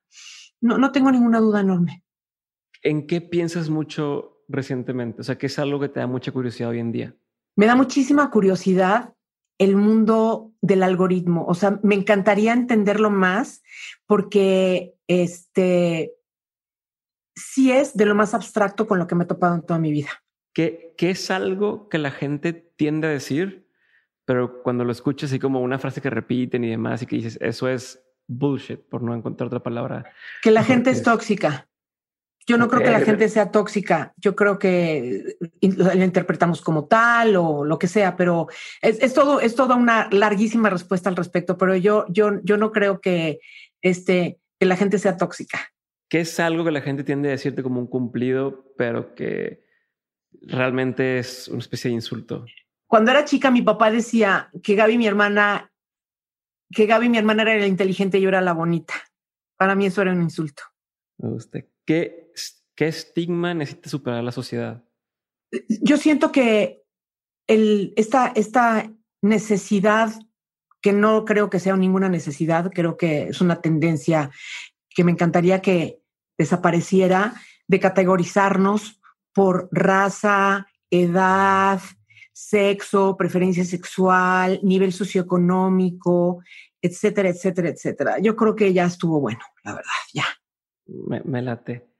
¿Qué, ¿Qué personajes, qué publicaciones, qué cuentas, qué medios sigues hoy en redes? O sea, supongo que de algún lado te inspiras también o usas como referencias para decir, ok, este, o, me late lo que están haciendo estos cuates en YouTube o estos cuates en Instagram, o simplemente decir, me, me, me gustan los mensajes que publican. ¿Quiénes serían un par de ejemplos que me digas, mira? Bueno, por ejemplo, en, Twitter sigo a como a puros periodistas o intelectuales. O sea, esa es una, mira, esa es la respuesta a una parte de mí que nadie sabe. Este, tengo, ahí te va la respuesta. Una parte de mí que nadie conoce porque, porque además no me, no, justo lo que no quiero es, es incorporarlo en, mi, en mis mensajes de mi canal y esas cosas, ¿no? Porque es como una parte como muy mía y muy privada, pero sigo eh, con muchísima admiración y con muchísima atención a escritores, a intelectuales y a periodistas en mi Twitter. Entonces, mi Twitter exclusivamente lo, lo, lo abro para, para, leer a personas que admiro y que se me cae la baba. Y, por ejemplo, de la gente que más admiro y que me fascina cómo escribe y que me desmayo así, me, tiro al piso, es Jesús Silva Herzog Márquez, por ejemplo. O sea, qué genio de tipo, qué maravilloso, qué sensibilidad, qué, o sea, por ejemplo, ¿no? Esa es la respuesta a este, cosas que no saben de mí. ti. Exacto, que, que, que, sigo muchísimo y, leo muchísimo a, a, eh, a, toda esta gente, ¿no? Pensadores, intelectuales, periodistas, este, ¿no? Humanistas. Bueno, ¿a quién sigo en redes? En mi Twitter, pues lo, que dije, ¿no? A, todos estos periodistas, ahí es donde, donde me informo y yo elijo a quién, como uno elige a quién seguir, pues entonces tengo mis fuentes de información periodística, este, sigo también a muchos periodistas americanos. Em, y este, a mujeres también que admiro muchísimo y aquí estoy al pendiente de, de todo lo que escriben para sentirme siempre como, como bien enterada de, de, todo lo que está pasando y que me interesa. Pero desde un punto de vista menos, menos amarillista, ¿no? Me imagino que es como un tema de... O sea, esa gente es la que ya digirió la, la, la información e hizo un análisis y dice, ahí te va, líderes de opinión cañones, ¿me entiendes? O, o investigadores, este, por ejemplo, eh, periodistas investigadores, esos que van y arriesgan la vida, ¿no? Este, escritores, um, dramaturgos, toda esta gente, toda esta parte como muy intelectual y así, los pensadores, todo eso me fascina y, y, son a los que sigo en Twitter. Para, nomás son los únicos que sigo en Twitter. A nadie que sea este como de, ay, no sé, una marca de ropa o cosas, nada de eso. En mi Instagram sigo a gente, yo admiro mucho el sentido del humor. Si yo, a mí me regalaran, me dijeran, ¿qué don te gustaría que te aventaran así? Sería, yo quisiera ser graciosa, simpática, chistosa y, que, poder hacer reír a la gente. Entonces, aprecio muchísimo a quienes me hacen reír y entonces sigo a gente que me pone de buen humor, sigo a gente que habla eh, de, de, cosas interesantes para mí, como por ejemplo el coaching y y es como más social, definitivamente, ¿no? Este, no, no sé si te estoy contestando a tu pregunta. Sí, no, sí, si me la contestas, me encantaría si tienes regalarme un, un, par de nombres. ah, ok, no, hazte cuenta, obviamente estoy viendo recetas de cocina, es una obsesión mía estar buscando todo el tiempo recetas de cocina. Mira, es que yo no quiero que suene como que es un comercial. Mira, hay una mujer que se llama Ana Navarro, que es una periodista eh, cubanoamericana, no es cierto, es guatemalteca, pero vive en Estados Unidos y trabaja en inglés, salen de Dio y todo. O sea, ella me encanta porque es súper valiente y se le avienta durísimo a Trump. La amo con todo mi corazón y este, y, es campechana y es divertida y es valiente. Ella me fascina, por ejemplo, ¿no? Em, ¿A quién te puedo decir más que, que, me fascina seguir? Y ella la sigo tanto en Twitter como en Instagram porque tiene esas, esas vertientes, ¿no? ¿Quién más te puedo decir? ¿Alguien que te haga reír? Ahorita que me dijiste que... Ay, me hace reír muchísimo Aldo Rendón. No sé si lo conoces, Aldo Rendón es un estilista, pero es muy chistoso, es muy franco y tiene una... Y, tiene un subtexto tan realista y tan certero y tan directo que, que te digo, o sea, él habla de ropa y de todo, pero, pero tiene una, tiene un, un ojo observador, este, y analítico bien interesante, bien interesante. Ok, con eso me doy por bien servido de, esa pregunta. Una última duda antes de pasar a la pregunta final que le hago a todos mis invitados. Eh, y, es una duda que te quería hacer hace rato y ahorita me acordé que no quiero, no quiero dejarte ir sin preguntarte esto. Y sé que te lo voy a preguntar después en otro, pero quiero, quiero aprovechar porque sé que a, mucha gente le debe servir. Eh, ¿cómo, ¿Cómo le has hecho para irte conectando con la gente que te has tenido que ir conectando a lo largo de tu vida. Eh, para temas, o sea, conoces a todo mundo, todo mundo te conoce, eh, pero no empezaste así, ni, ni ahorita hablábamos de, cuando tú tienes que hacer estos especiales, pues tú ibas y estabas buscando y demás. Al, si me puedes decir como la forma en que lo hacías o algunos consejos para quien quiere buscar a, a, a personas, no, no, solamente gente famosa, por así decirlo. No, no, no, no, networking, networking. Ajá, exacto. Bueno, para mí el networking es un talento bárbaro que no muchas personas tienen. ¿Por qué? Reconociendo de antemano que por mi trabajo público o ante una cámara soy una persona que muchas personas conocen, soy alguien que muchas personas conocen, dicho eso, viene la segunda parte. Hablamos, hablamos en algún momento de reputación. Hablamos en algún momento de que cuando eres alguien que deja una huella una buena impresión en las personas, no una huella, no es para tanto, pero sí una buena impresión en las personas. Si saben que eres alguien mesurado, que no eres una persona que está todo el tiempo pidiendo favores, este, que eres alguien como serio, si, si tú das una imagen de alguien con credibilidad, no, no sé si estoy diciendo las palabras correctas, pero, pero esa es la impresión que yo tengo. Yo, yo siento que cuando yo busco a una persona, aunque no la conozca, porque yo no, a mí no me tiembla la mano de buscar a alguien que no conozco para algo, ¿eh? Este, incluso para mandarle un artículo que creo que le pueda resultar interesante, como dije hace rato.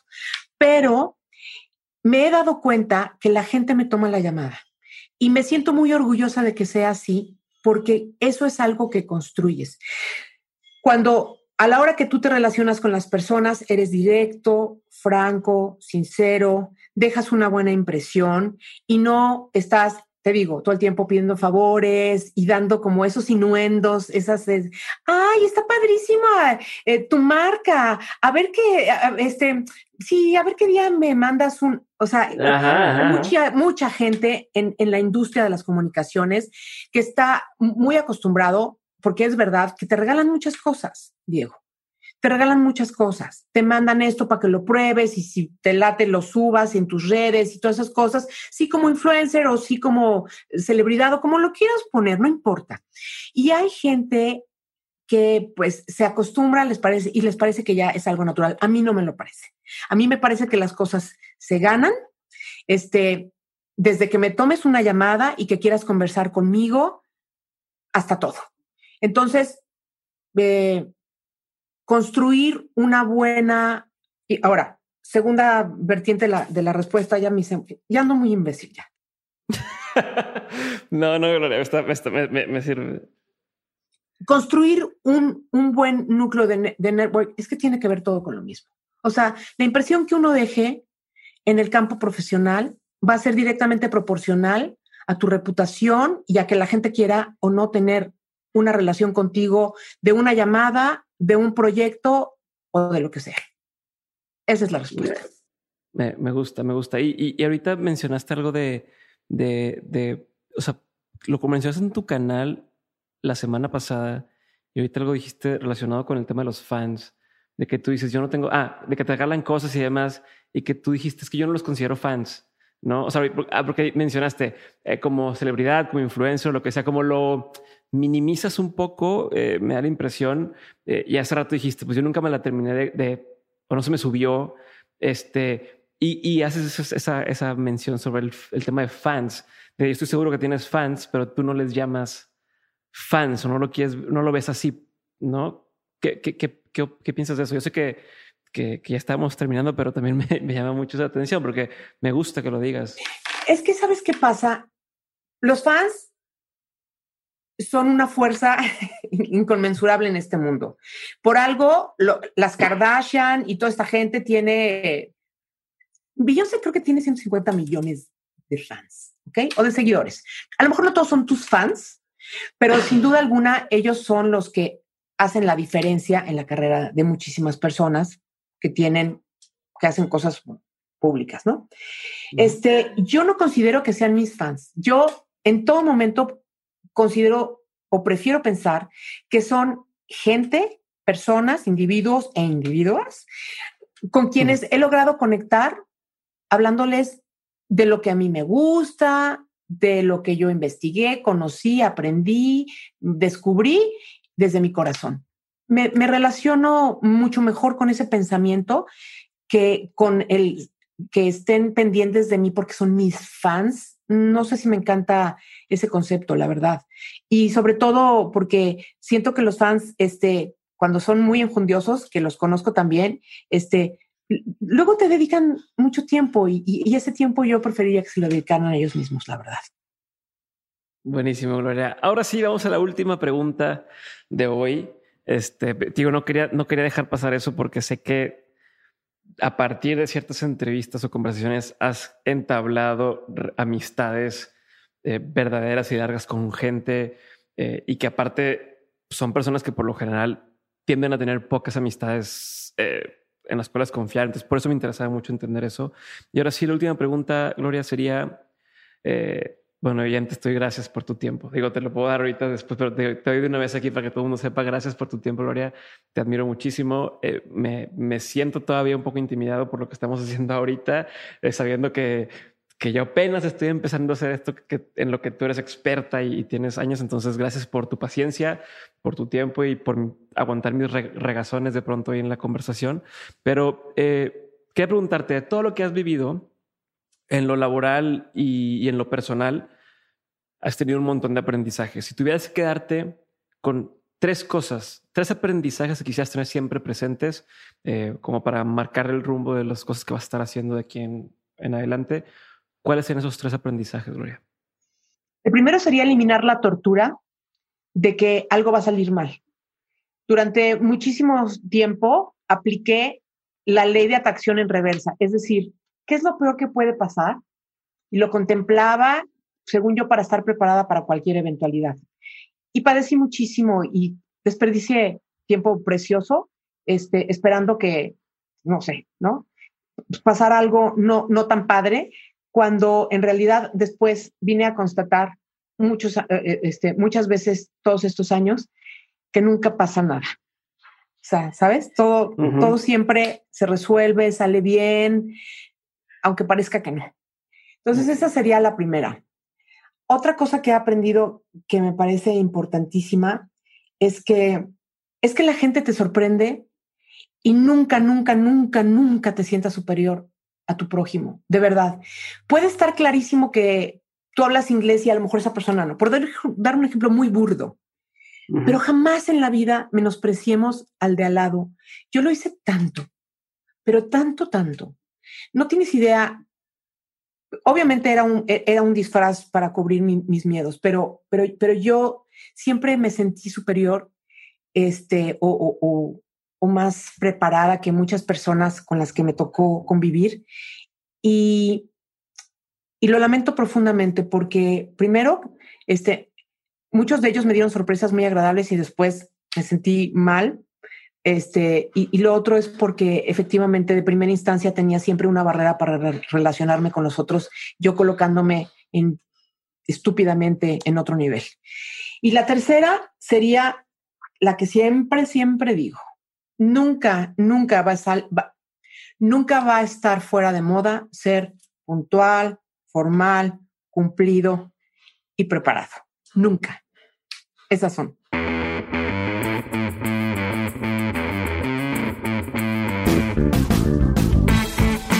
Hasta aquí mi episodio con Gloria Calzada, espero que lo hayas disfrutado. Recuerda que puedes encontrar todas las referencias, recomendaciones y enlaces a su podcast en las notas de este episodio o en dementes.mx. Y por si aún no te has enterado o no lo has investigado, te invito a que te unas a Insider, Insider de nuestra comunidad que está basada en Patreon. Si no tienes idea de qué es Patreon, te invito a que le eches un ojo, pero Patreon es esta eh, plataforma en la que puedo crear un programa de membresías y darte acceso a cosas que nadie más tiene. Desde mentorías especializadas con mentores eh, que han salido en el programa y otros que encuentro en otros eh, lugares y que normalmente la gente no tendría acceso a ellos, sesiones en vivo, tenemos un programa en vivo que se llama Políticamente Incorrecto, en el cual tengo invitados hablando de lo que no se habla en cualquier otro lugar. También hay acceso directo a mí a través de un grupo de WhatsApp y una comunidad bien chingona de personas que estamos creciendo juntos y aprendiendo a hacer dinero en línea. Así que si te quieres sumar, te invito a que lo hagas entrando en mentes.mx, diagonal, comunidad y solo para que quede claro, mi responsabilidad aquí, tú vas a pagar 15 dólares al mes, pero mi responsabilidad aquí es hacer que exprimas cada peso que le inviertes y que al final sientas que estás pagando menos de lo que podrías pagar por lo que estás recibiendo. Así que si confías en mí, si crees que lo que puedo yo darte o cualquiera de mis invitados puede darte, te invito a que lo pruebes. Prueba un mes, si no te gusta, salte, pero hazlo a partir del 1 de julio porque Patreon cobra o la plataforma cobra cada primer día del mes. Así que si lo escuchaste hoy lunes, espérate al miércoles que es primero de mes y inscríbete en ese momento. ¿Sale? Y ahora sí, ya no te hago el cuento más largo. Nos vemos o nos escuchamos, depende en qué plataforma estés, en el siguiente episodio de Mentes, el lunes con un nuevo episodio. Bye.